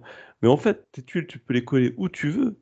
Presque, tu ferais ça comme un aveugle, ça changerait presque rien. L'impact que c'est tu faux. peux avoir sur la partie, j'exagère, j'exagère le trait, mais l'impact que tu peux avoir sur la partie est très minime. Et je trouve que C'est là où tu l'as peut-être pas euh, eu la, la petite subtilité du jeu, c'est qu'on n'est pas obligé de poser les tuiles euh, à tout va euh, à chaque fois qu'elles apparaissent. Non, loin de là, justement, parce qu'il y a, il y a des petits détails de gameplay qui font qu'on est obligé de réfléchir à quand, comment et avec à côté de quelle tuile poser notre tuile, et etc. Pourquoi? Parce que euh, plus vous allez de tuiles, plus, plus vous allez avancer jusqu'au boss. Mais moins vous allez être préparé euh, euh, comme il faut pour ce boss. Donc, on est, c'est là où le gameplay est assez intéressant, c'est qu'il faut réfléchir à, vraiment le moment où vous allez poser telle tuile. Si vous, si vous posez des tuiles de montagne, par exemple, à tir Lario, vous allez avoir des tuiles d'ennemis qui vont apparaître, des ennemis qui sont plutôt chiants, autant le dire tout de suite. Euh, pareil pour d'autres tuiles. Euh, toi, tu disais que voilà, c'est presque aveugle. Alors là, pas du tout, pas du tout. Et c'est là où le j'exagère un, j'exagère un peu le trait, mais moi, mon, mon ressenti, c'était ça, c'est qu'il y avait une supercherie derrière, c'est que t'étais pas maître de ce qui se passait à outre. Toi, t'intervenais juste pour placer tes tuiles et faire des jolis décors. Et- euh, évidemment, le, le gameplay n'autorise pas. Il est fait en sorte que les combats se font automatiquement. Si vous n'allez pas désigner l'ennemi à taper, euh, ça se fait automatiquement. Tout ce que vous allez gérer, c'est votre équipement.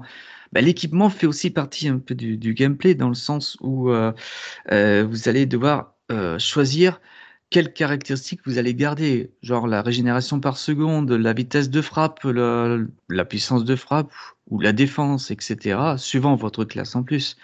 Euh, ok, vous n'allez pas gérer tout le jeu, surtout les combats, surtout le, déplacement. Le déplacement se fait automatiquement, le, combat se fait automatiquement. Il y a un système de jours qui fait que au jour suivant, il y a certaines capacités de tuiles qui vont s'activer, donc des ennemis qui apparaissent de plus en plus, etc. Mais c'est cette gestion-là qui fait le cœur du jeu, pas l'aspect combat et tout ça. C'est euh, c'est vraiment la gestion du plateau. Ouais, ouais, non, mais euh, bon. Après, c'est là, je veux dire, le gameplay n'est pas fou. Et ils auraient mis un lapin qui mange des carottes sur un chemin, ça aurait été tout autant pareil qu'un chevalier qui tape des monstres. C'est, pour moi, c'est, c'est, exactement, c'est là où je dis qu'il y a une certaine supercherie, parce que t'es pas, et c'est, bah moi, je m'en suis vite rendu compte où, je me dis, c'est quoi la finalité, quoi? Ok, il va tuer des monstres, ok, tout ça, mais je voyais pas de finalité, et j'avais juste l'impression de faire des jolis décors avec des petits carrés. Et presque, il y aurait eu pas eu de compétences, mais juste, ça aurait été écrit, ton- ta carte la plus belle possible, ça aurait été pareil. Je te rejoins pas trop là-dessus quand même. Toi, tu vois plus comme un placement de tuiles. Euh, non, je le vois plus comme un, un jeu de, je dirais un jeu de grind un peu, tu sais, un peu comme euh, des jeux type Diablo 3 où il faut aller toujours plus loin, toujours plus loin avec toujours le meilleur équipement. Tout ça. Ben là, c'est pareil au niveau du, Oui, euh, des decks, du campement, etc. Ouais, mais ouais, après, Diablo, t'as le gameplay, quoi, côté. C'est ça la différence. Là, t'as pas la. Bon, je veux pas non plus. euh, Ça t'a plu, hein, donc euh, moi, j'étais peut-être pas le, le public visé aussi. Hein. Hmm. Après, il y a, il y a des choses, effectivement.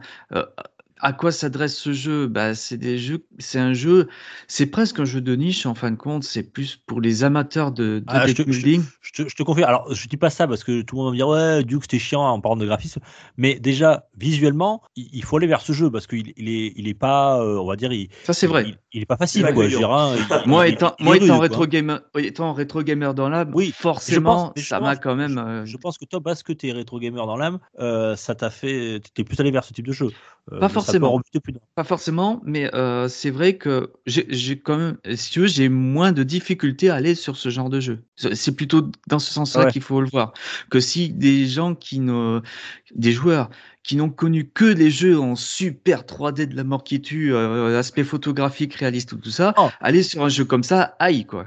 Oui, oui. Non, mais c'est même pas ça, parce que euh, je, je, je, je veux pas, vous allez me dire que j'insiste, mais, mais euh, c'est, euh, on peut faire du, du pixel art, on peut faire du, du, du jeu basique, mais là, il, il est, il est vraiment moche, quoi. Ah, il est moche, c'est des graphismes, c'est vraiment des graphismes gros pixels, comme je, Ouais, ouais. comme je l'ai dit plus- vraiment au début. tu T'as, le fond qui est tout noir, enfin, c'est, austère, quoi. Ah, alors par contre, le fond tout noir, c'est voulu, c'est dans le scénario. Oui, c'est Le- la fin du monde, quoi. C'est la fin du monde. Tout le monde a dit. Tout, tout ce qui est la réalité a disparu. Il reste plus que cette route. Même Donc, la lumière a forcément, ouais. Donc forcément, quand tu vois que du noir, bah, c'est le scénario. Donc là, tu peux pas faire vraiment autrement. Quoi. Alors tiens, je, euh, je peux te lire un, un- un commentaire, euh, Jéricho, qui va justement mettre euh, un petit peu l'opposition entre euh, toi et, et Gab tout à l'heure. Euh, Mhm. pa- euh, parce que regarde, je te lis cet avis-là. Alors, il n'a pas mis une mauvaise note, hein, il a mis 14 sur 20, mais il dit le jeu a, a une bonne DA, donc une direction artistique, donc comme quoi les goûts de couleurs, une boucle de gameplay euh, et une bonne boucle de, gameplay, mais il est très lent. Vous allez mettre du temps à faire démarrer votre partie. Le début du jeu se résume à se replier à son camp jusqu'à avoir la Mhm. chance de son côté pour affronter un boss. En même temps, c'est le principe même d'un roguelike. hein. Bon, Tu peux voilà. pas le finir euh, au premier coup. Non, non, mais d'accord. Le endgame du jeu n'a pas d'intérêt. Une fois avoir tué tous les boss, vous pouvez désinstaller le jeu entre 20 et 30 heures. Au contraire d'un Isaac, Binding Euh, Isaac. Binding of Isaac, Binding of Isaac, oui, oui. euh, ouais, par exemple, où les parties ne vont pas se ressembler. Oui, ah, parce qu'il y a les objets aléatoires, Ouais, ouais. etc. et lui, il, con- il conclut comme ça ce n'est pas un roguelite. Voilà, c'est ce qu'il dit. Euh, c'est quand même un roguelike. Tu as quand même les mécaniques propres à ces roguelikes. Le fait de ne pas pouvoir euh, euh, terminer le jeu du premier coup en une, en- dans une première partie, c'est impossible. tu es obligé d'avancer en, bah, en te faisant tuer ou en, se- ou en te repliant. Euh, gérer ces replis, justement, euh, est quand même une des petites mécaniques Mhm. euh, qu'il faut prendre en compte. Parce que si tu meurs, tu perds 60% de la ressource. Si tu te replies simplement, tu perds que 30% de ressources. Et si tu te replies dans, au moment où tu es dans le campement, tu récupères toutes les ressources. D'accord. Eh bien, tiens, deuxième avis. Alors, lui, il a mis la note de 18 sur 20. Attention, et justement, c'est marrant parce que c'est tout l'inverse de l'autre. Attention, ce jeu, c'est de la drogue. J'ai lancé une partie en mode OZEF et je suis à 150 heures de jeu actuellement. Je ne l'ai toujours pas terminé, donc c'est soit je suis très nul, soit ceux qui disent l'avoir terminé en 30 heures sont des gros mythos. Parce que je vois pas comment c'est possible, vu le niveau des boss, surtout sur le dernier stage. Euh, merci à Devolver une fois de plus. Il y a au moins une boîte qui a su me scotcher devant mon PC parmi toutes celles qui nous servent euh, des dobs vides d'intérêt actuellement. Donc lui, Oui, il a bien alors- il a beaucoup aimé ce. ce... Alors, je dis pas qu'il est mauvais. Je dirais pas qu'il On sent la est mauvais, loin de là. Mais ouais, on sent, on sent le fanboy quand même. Parce que moi, j'irai pas jusque-là quand même. Je- J'admets qu'il y a des défauts, notamment le grind. Moi, je suis pas trop fan. Alors, le grind pour les néophytes, c'est le fait de, euh, de continuer le jeu pour avoir le- toujours plus d'équipement, toujours plus de matériel, toujours plus, toujours plus, toujours plus. C'est ça le grind. Pour essayer d'avoir d'optimiser son équipement le plus possible. Euh, et ça, j'avoue qu'il y a ce niveau de grind qui pourrait rebuter ceux qui veulent juste jouer comme ça pour, euh, pour tester le jeu. Le fait de dire que oh, on finit euh, le, le jeu en battant le troisième boss, c'est pas vrai. Enfin, c'est pas tout à fait vrai. Parce qu'il y a des boss cachés. Et ça, je l'ai appris que, que maintenant. Et il y a des boss cachés et il faut certaines conditions pour les dénicher. Et ils sont assez costauds. Mhm. Donc, euh, il y a quand même une, une utilité de continuer le jeu et donc d'augmenter encore, de modifier encore, d'améliorer encore son campement pour avoir le truc le plus optimal possible pour affronter ces boss.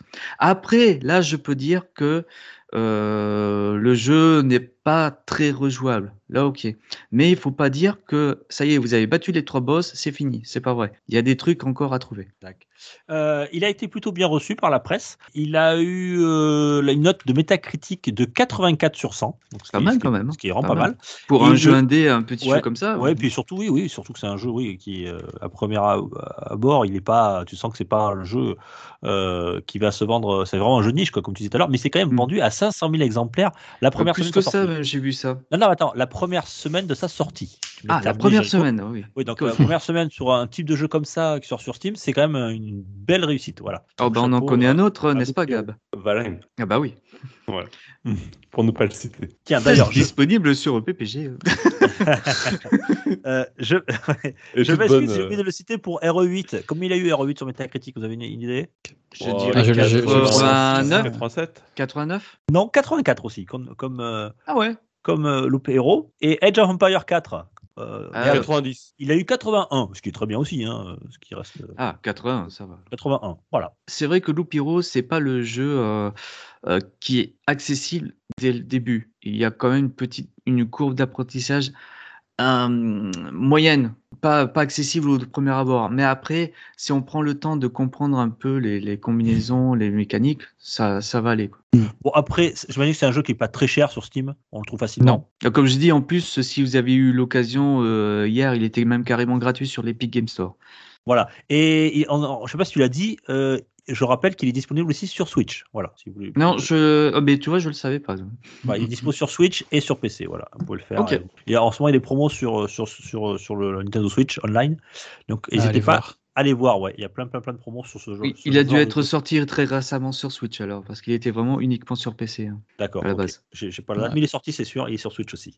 Ok. Euh, merci Jericho pour ce, ce- cette revue test de Loop Hero.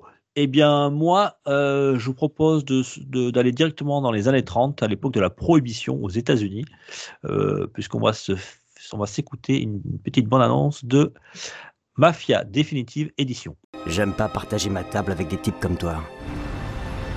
Mais je suis pas venu les pognes vides. J'ai une affaire à vous proposer, inspecteur. Ah, je crois que je commence à piger. Je fais pas d'affaires. Et même si j'en faisais, j'en ferais pas avec un mec comme toi. Cette affaire, elle est comme qui dirait spéciale.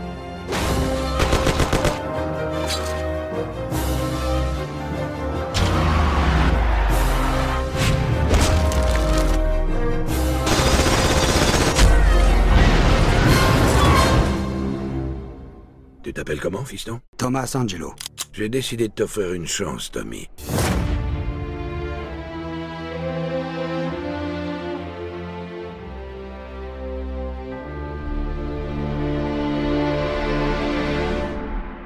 Je vais vous parler donc de Mafia Definitive Edition, qui est euh, sorti. Alors, c'est un jeu qui est sorti l'année dernière, euh, en 2020, en, pour être exact, qui est sorti en septembre euh, 2020. Alors, le, jeu est disponible sur PC, sur euh, Xbox, que ce soit One ou Series, et aussi sur PS4, PS5. C'est un jeu, alors Mafia, vous avez sans doute, euh, ça va peut-être vous rappeler quelques souvenirs, puisqu'en fait, c'est un jeu qui a 19 ans. Il était sorti en 2002 euh, sur, sur PC. Et ensuite, il est sorti deux ans plus tard sur, sur PS2 et Xbox, donc ça ne nous rajeunit pas tout ça. Ça s'appelait à l'époque Mafia The City of Lost Haven. Euh, donc rappelez-vous, hein, on est au début des années 2000. GTA 3 est sorti, voilà, donc euh, la grande mode des, des, des mondes ouverts. Voilà, GTA 3 qui a reposé euh, un petit peu toutes les, les règles de, ce type de jeu. Alors, c'est pas eux qui l'ont inventé, mais euh, ils l'ont redéfini, on va dire, euh, à la manière 3D. Euh, et donc, il y a plein de jeux qui vont sortir à cette époque-là, on va dire des GTA-like. Et, Mafia en fait partie. Alors, c'est un jeu qui est édité par, par 2K, euh, mais qui a été développé par Hangar, Hangar on va le dire à l'anglaise, Hangar 13. Euh, qui était justement le, studio original qui avait fait le, premier jeu sur PC sorti en, en 2002. Euh, et donc, ils ont décidé de, ben, de le. Alors, je vais même pas dire remasteriser, mais carrément de le remaker parce que c'est vraiment. Ils ont fait un énorme travail euh, sur ce jeu-là euh, qui n'a, on va dire, plus grand chose à voir avec le, premier jeu, hormis si ce n'est euh, l'histoire, et je vous le raconterai ju- juste après. Et c'est sorti, voilà. sur- oui, c'est sorti donc sur, PC, qu'il avait été plutôt bien reçu sur PC à l'époque, mais un peu moins bien sur console. Il a été pas très techniquement, il était un, il était un petit peu à la ramasse sur, sur les consoles, et donc voilà, il n'avait pas eu de super bonnes notes à l'époque, ce Mafia. Donc là, il nous ressort. Euh, alors, je- il faut savoir qu'il y a eu euh, ensuite Mafia, il y a eu le 2.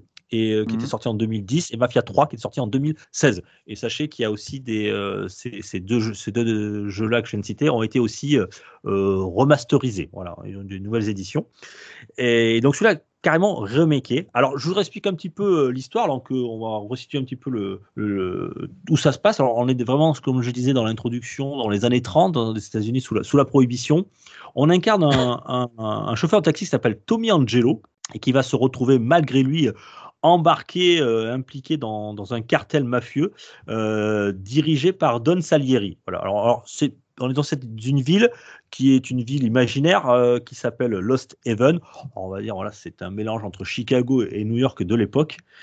Et euh, vous allez rencontrer donc de, personnages comme Sam et Polly qui seront vos, euh, vos acolytes dans, dans toutes vos missions et on est en guerre dans cette ville face à une bande rivale voilà qui aussi ils sont donc en guerre euh, ces, ces- ces deux bandes euh, dans cette ville depuis euh, plusieurs années. Et vous, vous intégrez l'équipe, vous êtes un homme honnête, puis finalement, vous allez petit à petit devenir euh, un mafieux. Alors, ça commence par des, des missions. Moi, honnête.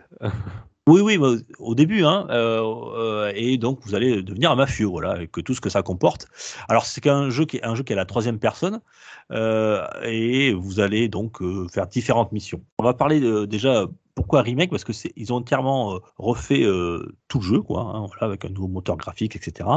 Euh, c'est il est très beau. Il est vraiment très très beau, que ce soit dans les décors, euh, dans les animations, dans les personnages, dans les tout ce qui est l'automobile, euh, tout ce qui est euh, les, jeux de lumière, la nuit. Enfin tout ça, c'est vraiment techniquement très très joli. Hormis peut-être, j'aurais une réserve sur les visages qui sont un peu figés, qui sont un peu raides, mais sinon pour le reste, c'est vraiment très très beau. Après, c'est un monde ouvert. Donc alors. C'est un jeu qui avait fait euh, beaucoup parler à l'époque parce qu'on sortait d'un, de, on parlait de GTA Like, mais le, GTA, euh, c'est-à-dire c'est un monde ouvert. Vous pouvez faire, euh, faire une mission, puis faire autre chose, aller dans, à droite, à gauche, faire des missions annexes, etc. aller dans des, on va aller dans des magasins ou fringuer, etc. Ben là, c'est pas le cas. Mafia, avant tout, vous raconte une histoire, une histoire qui est super bien écrite. Et en fait, euh, quand vous lancez le jeu, vous enchaînez les missions. Vous n'avez pas ce qu'on appelle de mode libre. Vous êtes là et vous enchaînez mission sur mission. Vous ne pouvez pas vous écarter, si vous voulez, de, l'histoire principale. Sinon, le jeu vous, vous le rappelle. Hein, voilà, il vous dit si vous revenez pas sur le lieu euh, où vous devez y aller dans moins de 10 secondes, ben, le jeu va vous ramener. Euh, donc, en fait, on suit cette histoire de, de mafia où euh, voilà, c'est euh, un homme qui arrive, qui va gravir les échelons du cartel et qui va devenir le, le bras droit euh, du Don Salieri. Eh bien, tout ça, c'est raconté et c'est bien fait. L'histoire est vraiment intéressante. Vous savez, c'est le genre de jeu où on est un petit peu, c'est à la fois un jeu, à la fois on est à la fois dans le jeu et dans, le- dans le cinéma. Vous voyez, on, on est vraiment. Ouais, c'est des des gros jeux- clins d'œil aux, aux parrains aussi. Hein. Oui, c'est des gros clins d'œil. Ouais, complètement, complètement. Euh, alors l'histoire est pas hyper originale en soi, hein, voilà, mais euh, c'est- hyper bien écrit. Les personnages sont bien travaillés. On s'attache à ces, mafieux qui sont euh, bah, qui sont des pauvres types, quoi. hein, voilà. Mais finalement, on arrive à, leur trouver quelque chose. Tout l'engrenage dans lequel notre personnage est, emporté, et on s'attache à tout, voilà tout ce, cet univers et, et c'est hyper bien fait. Voilà. Donc il y a un vrai travail d'écriture. C'est, c'est... Alors l'histoire ne diffère pas par rapport au jeu d'origine. Il y a juste quelques cinématiques qui ont été vues, quelques personnages qui ont un peu plus de dialogue, de texte pour approfondir un peu les personnages. Euh, Mais sinon, l'histoire grosso modo reste la même. Euh, c'est ce qui avait fait d'ailleurs sa force quand il était sorti ce jeu. hein. C'est que euh, il était techniquement un peu à la ramasse, mais les joueurs avaient apprécié ce, mafia parce que il racontait quelque chose et il, le faisait bien. Donc là-dessus, ben voilà, c'est assez fidèle au, au matériau d'origine. Je rappelais tout à l'heure des missions, alors des missions variées. Hein, euh, on peut euh, tout simplement au départ, on commence à récupérer des loyers. Après, on commence à faire euh, des, petits braquages. Après, on va piéger des voitures jusqu'à raccompagner une dame ou, par exemple, même jusqu'à aller braquer une banque, etc. Donc des choses qui sont qui sont assez variées, qui sont assez intéressantes. Et c'est pas trop redondant, j'ai trouvé, dans l'émission. Alors qu'on en est à la troisième personne, il y a, il y a des gunfights qui sont assez prenants, assez immersifs. Et euh, euh, d'ailleurs, ils sont pas toujours évidents. Euh, moi, j'ai joué en mode normal. Il y a plusieurs modes de difficulté, hein, facile, normal et, difficile. En mode normal, vous allez recommencer plusieurs fois. Euh, Il y a des où vous allez, euh, euh, euh, vous allez essayer votre peau parce que euh, vous êtes touché deux fois euh, ou deux, trois fois, votre, personnage euh, meurt. Bon, les sauvegardes sont bien faites. hein, vous recommencez euh, juste avant euh, la mission euh, avec euh, votre plein d'énergie et votre plein de munitions. Donc là-dessus, c'est c'est pas c'est pas c'est pas trop difficile. Vous euh, avec deux trois deux trois reprises, vous allez finir par passer cette zone là. Qu'est-ce que je voulais vous dire? Il y a un truc qui m'a vraiment marqué dans ce jeu, c'est la musique. La musique, et elle est assez incroyable. Euh, comme on dirait, elle est toute beauté. Euh, Voilà, mais vraiment, c'est alors typiquement le, le- dans le genre musical de, de ce type de film qu'on pourrait euh, comme dans, le- dans le Parrain, etc. Donc des choses très orchestrées qui collent parfaitement à l'ambiance, que ce soit durant les gunfights, durant euh, durant des marches, durant des dialogues, etc. C'est vraiment vraiment, moi j'étais impressionné par la musique. J'avais l'impression parfois d'être avec des cinématiques dans, dans un film à suivre euh, cette histoire, euh, de suivre la, ce- notre pro- protagoniste qu'on incarne, et c'est vraiment, elle, elle colle parfaitement. Je sais pas Euh, si ça a changé, Dukes, mais ouais, à l'époque, euh, dans, la voiture, en tout cas, t'avais juste du Django Reinhardt qui passait. Alors, Oui. pas en boucle, t'avais plein de chansons de Django Reinhardt, mais c'était que du Django Reinhardt à la guitare. Ting, ting, Alors, ting. Ouais, ouais, effectivement. Alors, comme on est dans les 30, hein, donc on est euh, dans cette période jazzy. Alors, effectivement, dans les voitures, il y a, alors, il y a, il y a- il y a trois radios. De- et donc, c'est que du jazz ou de la radio d'information, euh, mais qui est en version originale, euh, qui raconte un peu les événements de l'époque avec les, euh, qui peut se passer durant la prohibition. Et alors, j'ai, je sais pas si j'ai tout écouté, mais je mettais toujours la musique. Euh, Il n'y a pas que du Django Reinhardt maintenant. Euh, Il y en a eu, mais maintenant il y a aussi des, des classiques de jazz un peu plus traditionnels. Mais c'est que du jazz et moi j'adore. Donc ça, ça m'a convenu parfaitement. J'adorais me balader en voiture à écouter, à écouter du jazz. Alors le point noir qu'il y avait eu à l'époque, c'était justement les déplacements en véhicule. Euh, Dites-vous qu'on est dans les années 30, donc euh, a pas, hein, on n'est pas dans Forza Horizon, Horizon 5 là, on n'a pas de Ferrari. Euh, les voitures sont assez lentes, et c'est resté, hein, c'est pour coller un petit peu à l'histoire. Les, les véhicules sont, sont pas très rapides, mais pas non plus lents, beaucoup moins lents que ce que j'ai pu voir en gameplay, parce que moi je n'avais pas fait l'original à l'époque, mais beaucoup moins lents que ce qu'il y avait sur, sur PC ou console à l'époque. Et surtout, surtout, euh, le point noir qu'il y avait, c'était la maniabilité. Et Oui, euh, ont- c'était horrible à conduire, hein, ces voitures euh, à l'époque. paraît-il, ouais. ouais. Tu l'avais Mm. fait toi, euh, Gab, euh, le Ah oui, le, le vieux de l'époque, euh, bah oui, déjà à l'époque c'était une claque technique, hein, parce que tu disais, euh, a priori Sur sur PC, console ouais, c'était pas ça, moi j'ai joué sur PC à l'époque, et c'est vrai que techniquement, tu sortais de GTA 3, t'arrivais là, tu disais, euh, c'était un autre monde, un autre décor, hein, c'était à, à 100 lieues de ce que faisait GTA 3. Par contre, euh, le gros point noir, c'était effectivement les, les balades en bagnole, et puis euh, même toutes les phases à pied, où c'était pas top au niveau, euh, bah, au niveau feeling. Ouais, ouais, feeling complètement. mauvais. Complètement. Alors là, ils ont entièrement re- re- repensé la maniabilité et le gameplay, et euh, tout ça, c'est du passé. Euh, maintenant, les voitures se conduisent très bien. Il y a même une célèbre mission euh, où on fait une course qui était euh, injouable pour les joueurs, voilà, à l'époque. D'ailleurs, les, développeurs avaient même fait un, glitch dans, le jeu. On pouvait couper un moment par le stade, enfin couper à travers la campagne. Sinon, c'était trop difficile, voire quasiment impossible avec la ma- maniabilité de la voiture. Et donc ça, ils ont entièrement revu. On, on peut faire la course maintenant de façon classique et rester sur la piste, puisque les voitures sont, sont devenues très maniables. Donc ça, c'est un, vrai taille là-dessus. Ça, ça a été, euh, ce point noir a été totalement effacé. Euh, Qu'est-ce que je voulais dire aussi? On a parlé tout à l'heure du, du son. Euh, ils ont, il y a alors bien sûr la version originale anglaise, mais il y a aussi la version française. Et moi, je vous la conseille, même si je sais qu'il y en a qui sont amateurs de, des versions originales. Euh, la version française est, est magnifique. Franchement, il y a un travail du doublage qui est extraordinaire. Et en plus, quand vous roulez, alors moi, je suis pas bilingue, mais si vous êtes bilingue, vous pouvez le faire en version originale. Mais moi, n'étant pas bilingue, il est assez bavard, Le dialogue, ouais. Durant, les trajets et euh, vous pouvez pas conduire et en même temps lire les sous-titres qui sont assez petits d'ailleurs en, dessous. Donc c'est un petit peu dommage. Donc euh, mettez directement la version française et euh, vous verrez c'est hyper bien doublé. Il y a, y a- a aucun aucun problème là-dessus. Donc moi je, je vous conseille euh, de rester Ah, en, en euh, version française. Juste pour dire quand même par rapport à ces dialogues, ça fait 20 ans que je l'ai pas fait le jeu. hein. Mhm. Je me souviens encore de certains dialogues et de certaines intonations avec Vincenzo, avec le padré là qui lui parle. On, on a vraiment des gimmicks de, de En mode parrain. Bah, exactement.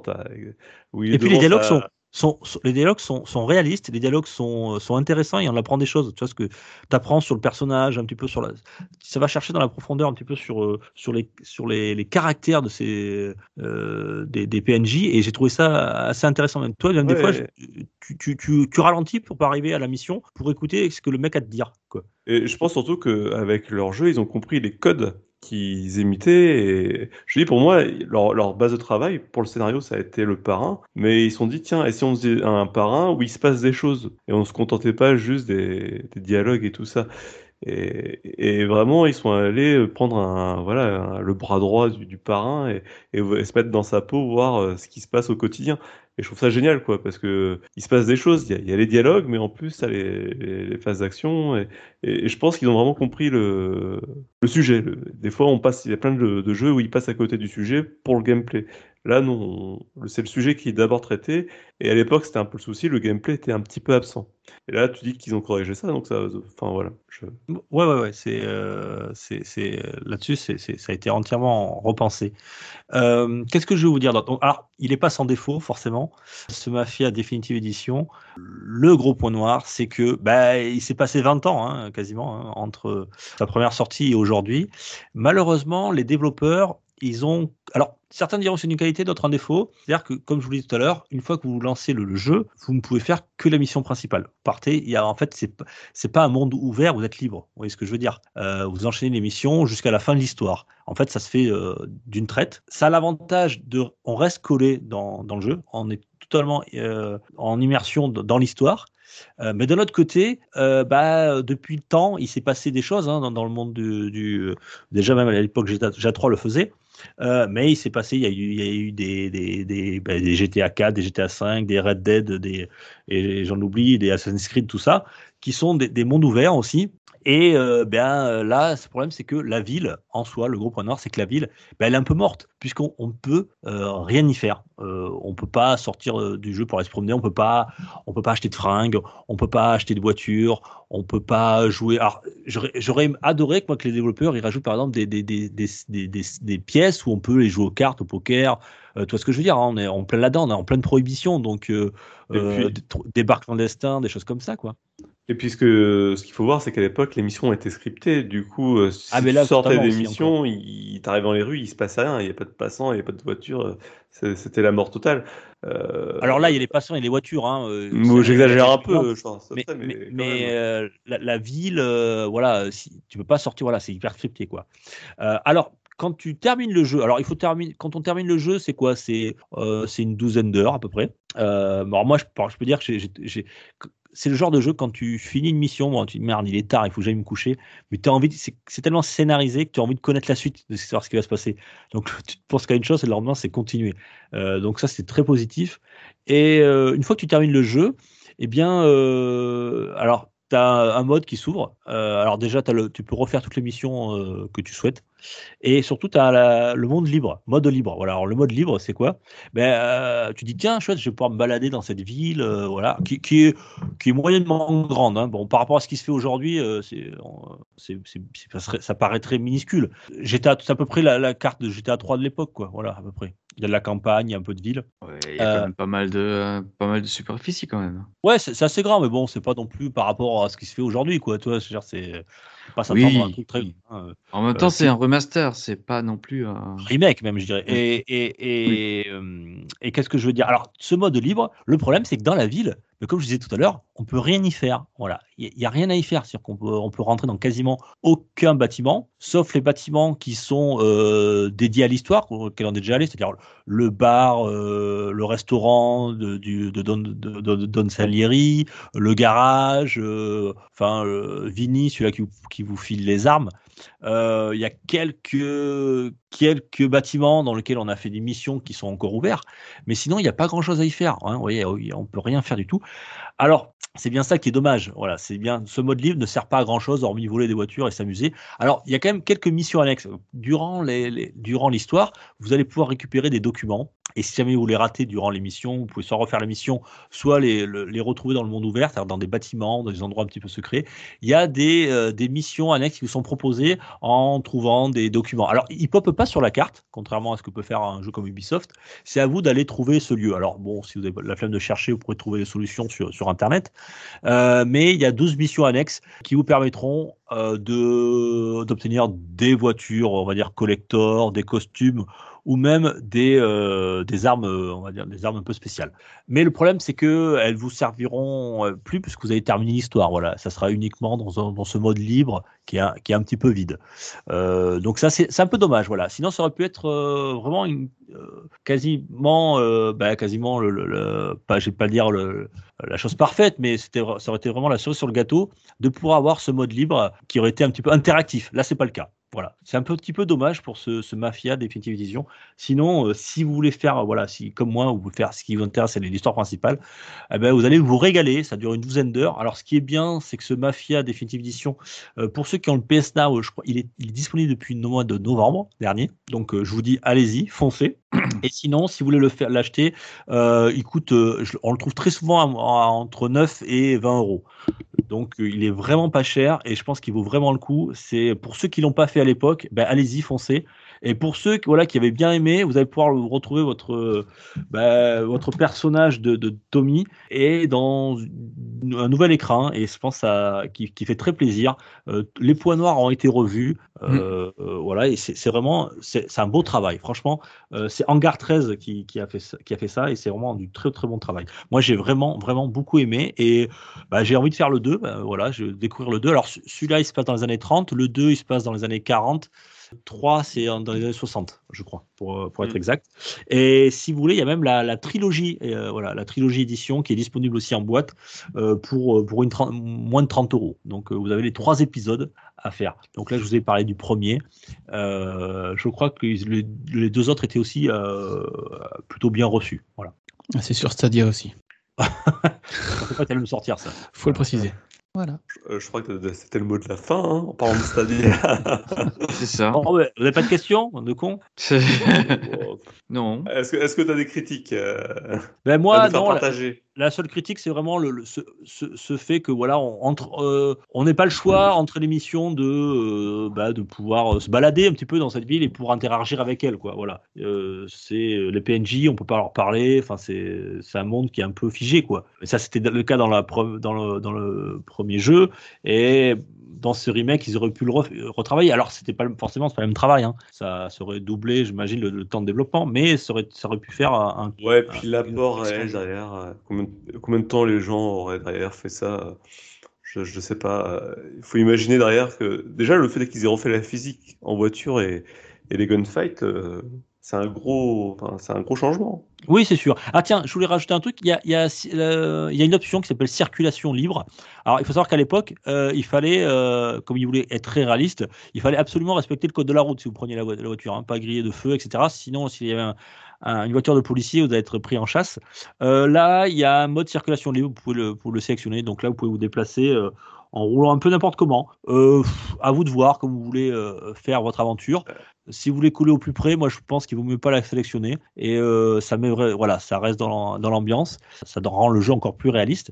Et il y a même aussi des déplacements rapides. Voilà, si jamais vous voulez pas perdre de temps en voiture entre guillemets, moi je vous le déconseille aussi puisque je trouve, comme je vous disais, vous pouvez euh, vous balader euh, dans cette jolie ville qui a été euh, bien bien faite ouais. bien modélisé, avec de la musique qui est très sympa, et surtout, vous allez pouvoir apprendre, surtout quand vous vous déplacez avec un personnage dans la voiture, et il va vous parler, et donc ça va enrichir un petit peu l'histoire. Voilà, donc je vous déconseille de le faire.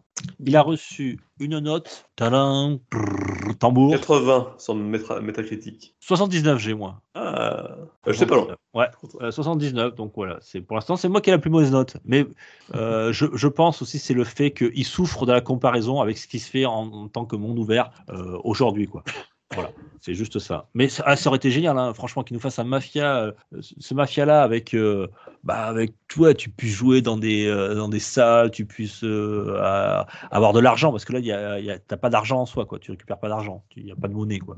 Pas de monnaie, c'est bien dommage. Voilà, Mafia Definitive Edition. Faites-le, franchement, pour ceux qui aiment le, genre, il est vraiment pas cher et, ça passerait bon, entre 10 et 15 heures de, de- de jeu en fonction de votre, euh, votre skill, notamment au niveau des gunfights. Voilà, vous risquez de, de mourir Ouais. plusieurs fois. J'irais peut-être jeter un œil, moi. Du coup, Ouais, non, mais franchement- Voir les changements. euh, Si t'avais aimé à l'époque, je pense que ça sera une bonne malclène. Et je crois que j'ai même pas été jusqu'au bout, puisqu'il y a une mission qui était infaisable euh, de par le gameplay.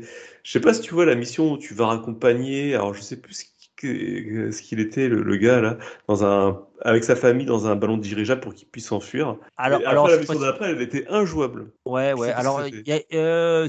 Alors cette fois-ci, c'est plus, un dirigeable, mais c'est un, un avion. Et Mmh. euh, qu'est-ce que je veux dire Euh, Il y a une mission pour moi qui m'a posé quand même pas mal de problèmes parce que c'est il y a de longs gunfights. Il y a une mission où on doit s'évader d'une prison désaffectée. Euh, parce que on a on a euh, on s'est mis là on s'est caché là pour pour pour faire un- pour remplir un contrat et on tue quelqu'un et ensuite on est repéré par la police et donc là ils arrivent et il faut s'évader de la prison désaffectée et celui-là m'a posé j'ai passé pas mal de temps mais euh, hormis ça le reste ça reste quand même c'est pas c'est ça reste assez, assez simple surtout que les sauvegardes les points de sauvegarde sont bien placés Ouais, ouais, mais de- je te dis à l'époque, il y avait un gros problème d'équilibrage. hein. Je me souviens aussi la, la mission avec la Formule 1 qui était pas du tout con... enfin, c'était compliqué à Oui, oui, c'est ce conduire. que je disais tout à l'heure, la, la- la- la voiture de course de l'époque, Ouais. qui était inconduisible et apparemment certains joueurs, euh, j'ai quand je regardais les critiques et les avis, euh, s'en sont rappelés, voilà. Mm. Mais c'est plus le cas, c'est plus le cas, voilà, ça, ça a été corrigé. Moi, j'adore, j'adore cette ambiance, j'adore cette époque-là, j'adore le, enfin, cette époque-là. Euh, je trouve que dans le jeu ou dans, le- dans, le- dans les cinémas, c'est une époque qui est, qui est assez sympa et, euh, et puis toute cette, cette ambiance jazzy, j'apprécie. Donc, euh, si vous aimez ça, foncez. Voilà, Mafia définitive édition. Quelle heure est-il, Dr. Jekyll?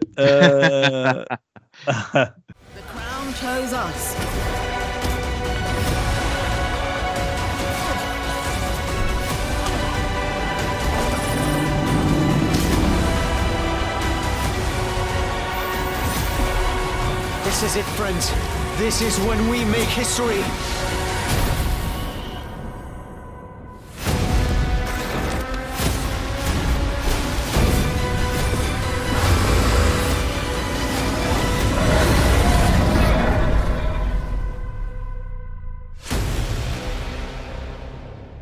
Allez, on à combien? 1h52. Ouh là là, est-ce que tu peux nous faire ça rapidement, Gab, Solasta ou pas? Alors ouais, on va, on va faire un petit test Solasta. On va pas aller très en profondeur, mais ça me paraissait important d'en parler puisque là, euh, comme on, on en parlait en début d'émission entre nous, il va y avoir un prix France Bleu du meilleur jeu vidéo et Solasta fait partie des nommés.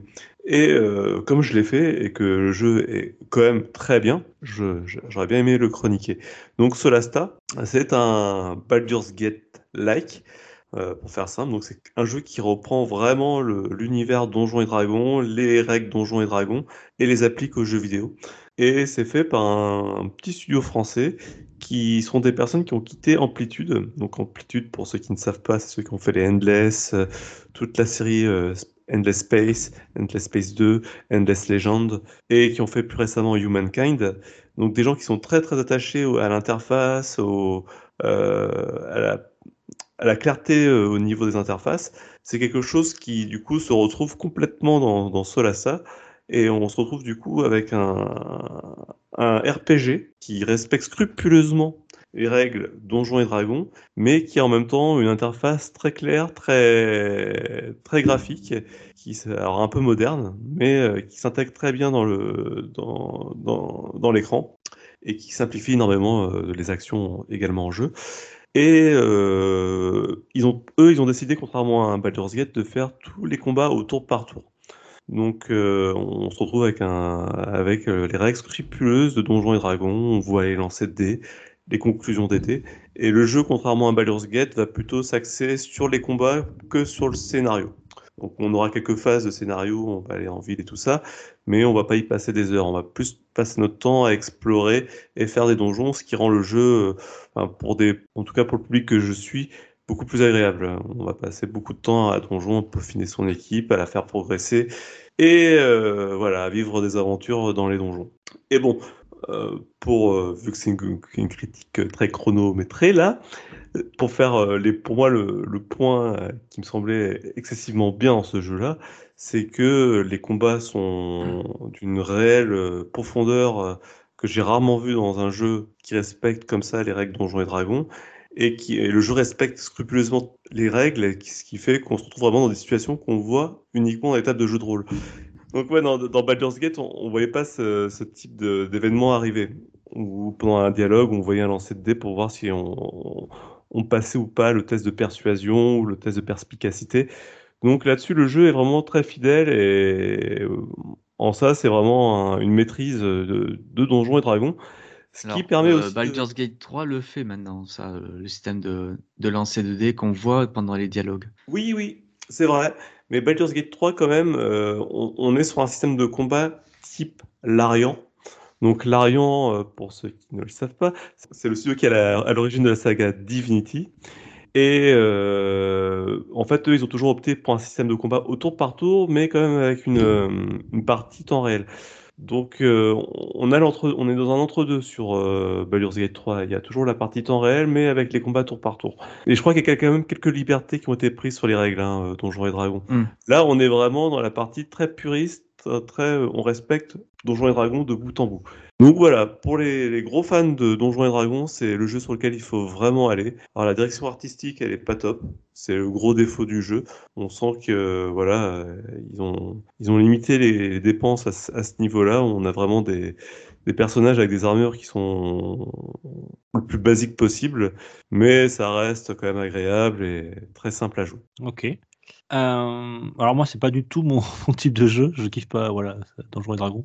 Peut-être euh, Jericho plus, si tu as des questions. J'ai déjà non, je pas trop de questions. Je, je sais très bien quel genre de jeu c'est.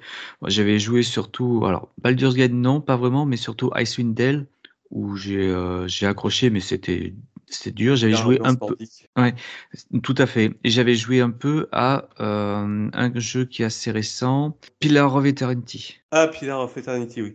Euh, oui, bah, par rapport à un Pillar of Eternity, je trouve que le jeu a un meilleur rythme, en fait. Pillar of. Eternity, tu te, tu te retrouvais face à des murs de dialogue dans lesquels tu sombrais, en fait, de, de- complètement.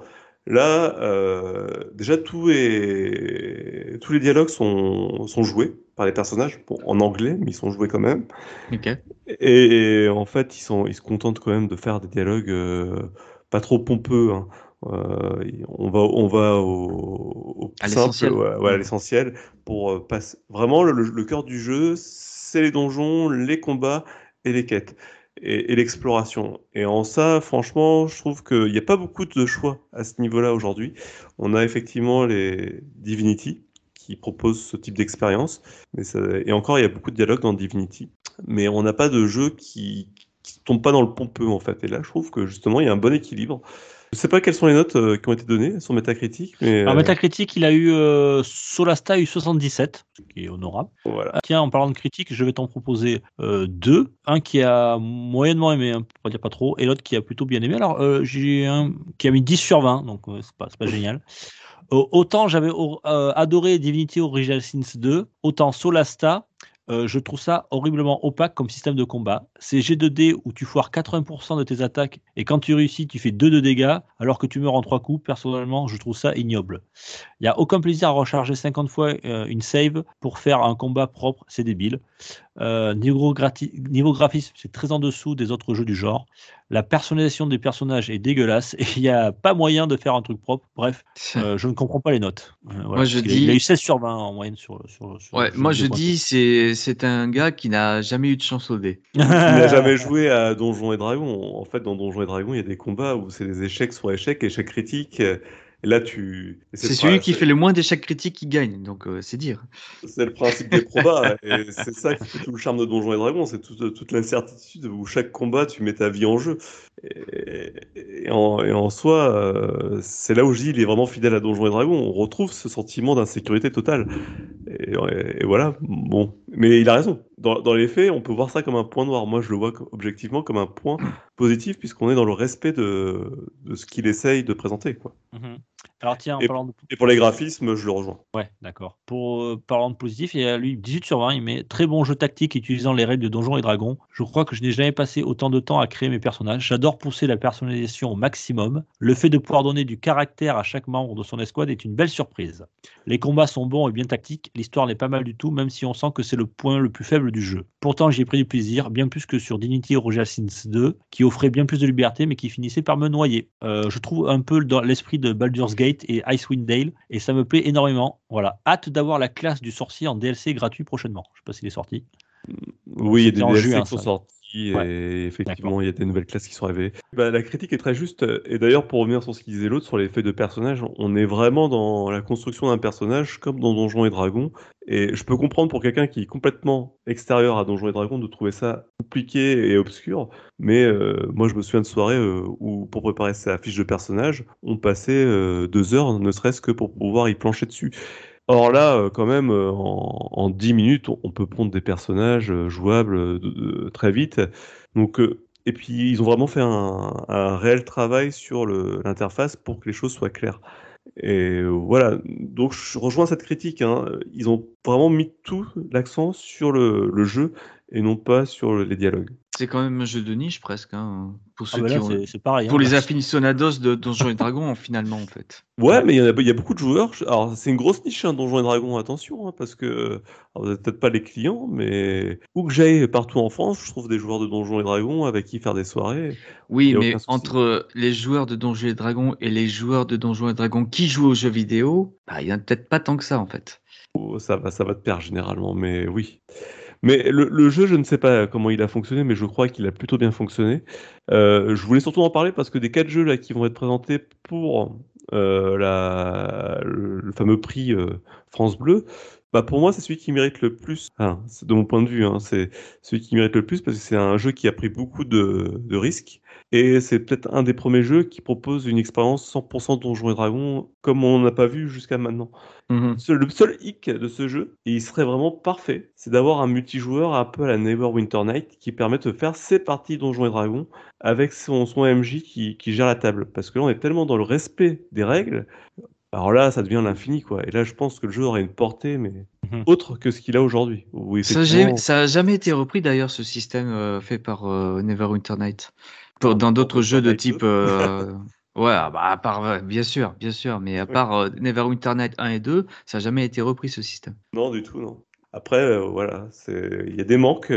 Là, on a une ébauche de quelque chose euh, qui n'est pas une pâle copie de choses qu'on a vues par le passé.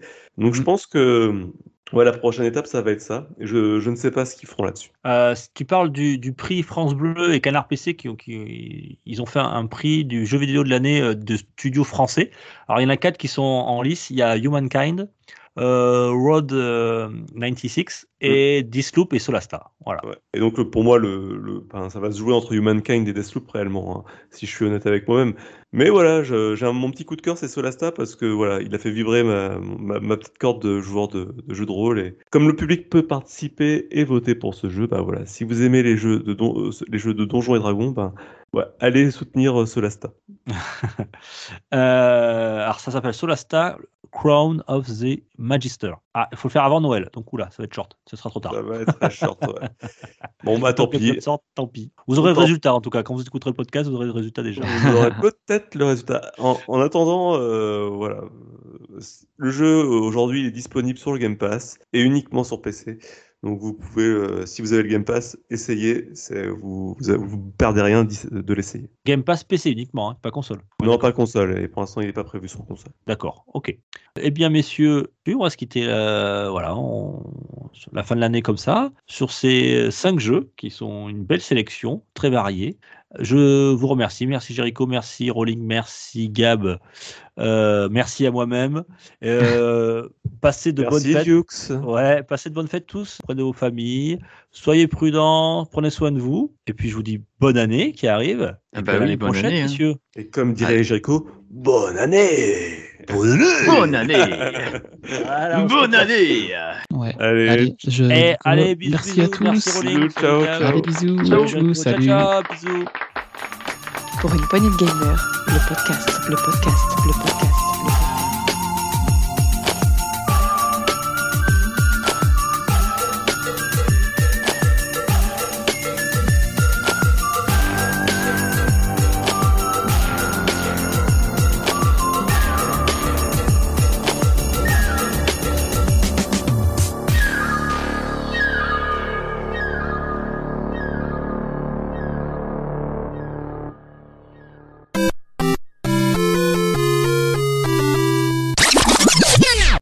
Bien écoutez, moi je vous parle donc de ma, ce Mafia Definitive Edition. Alors c'est un jeu. Alors, Mass Il allait Mafia. dire Mass...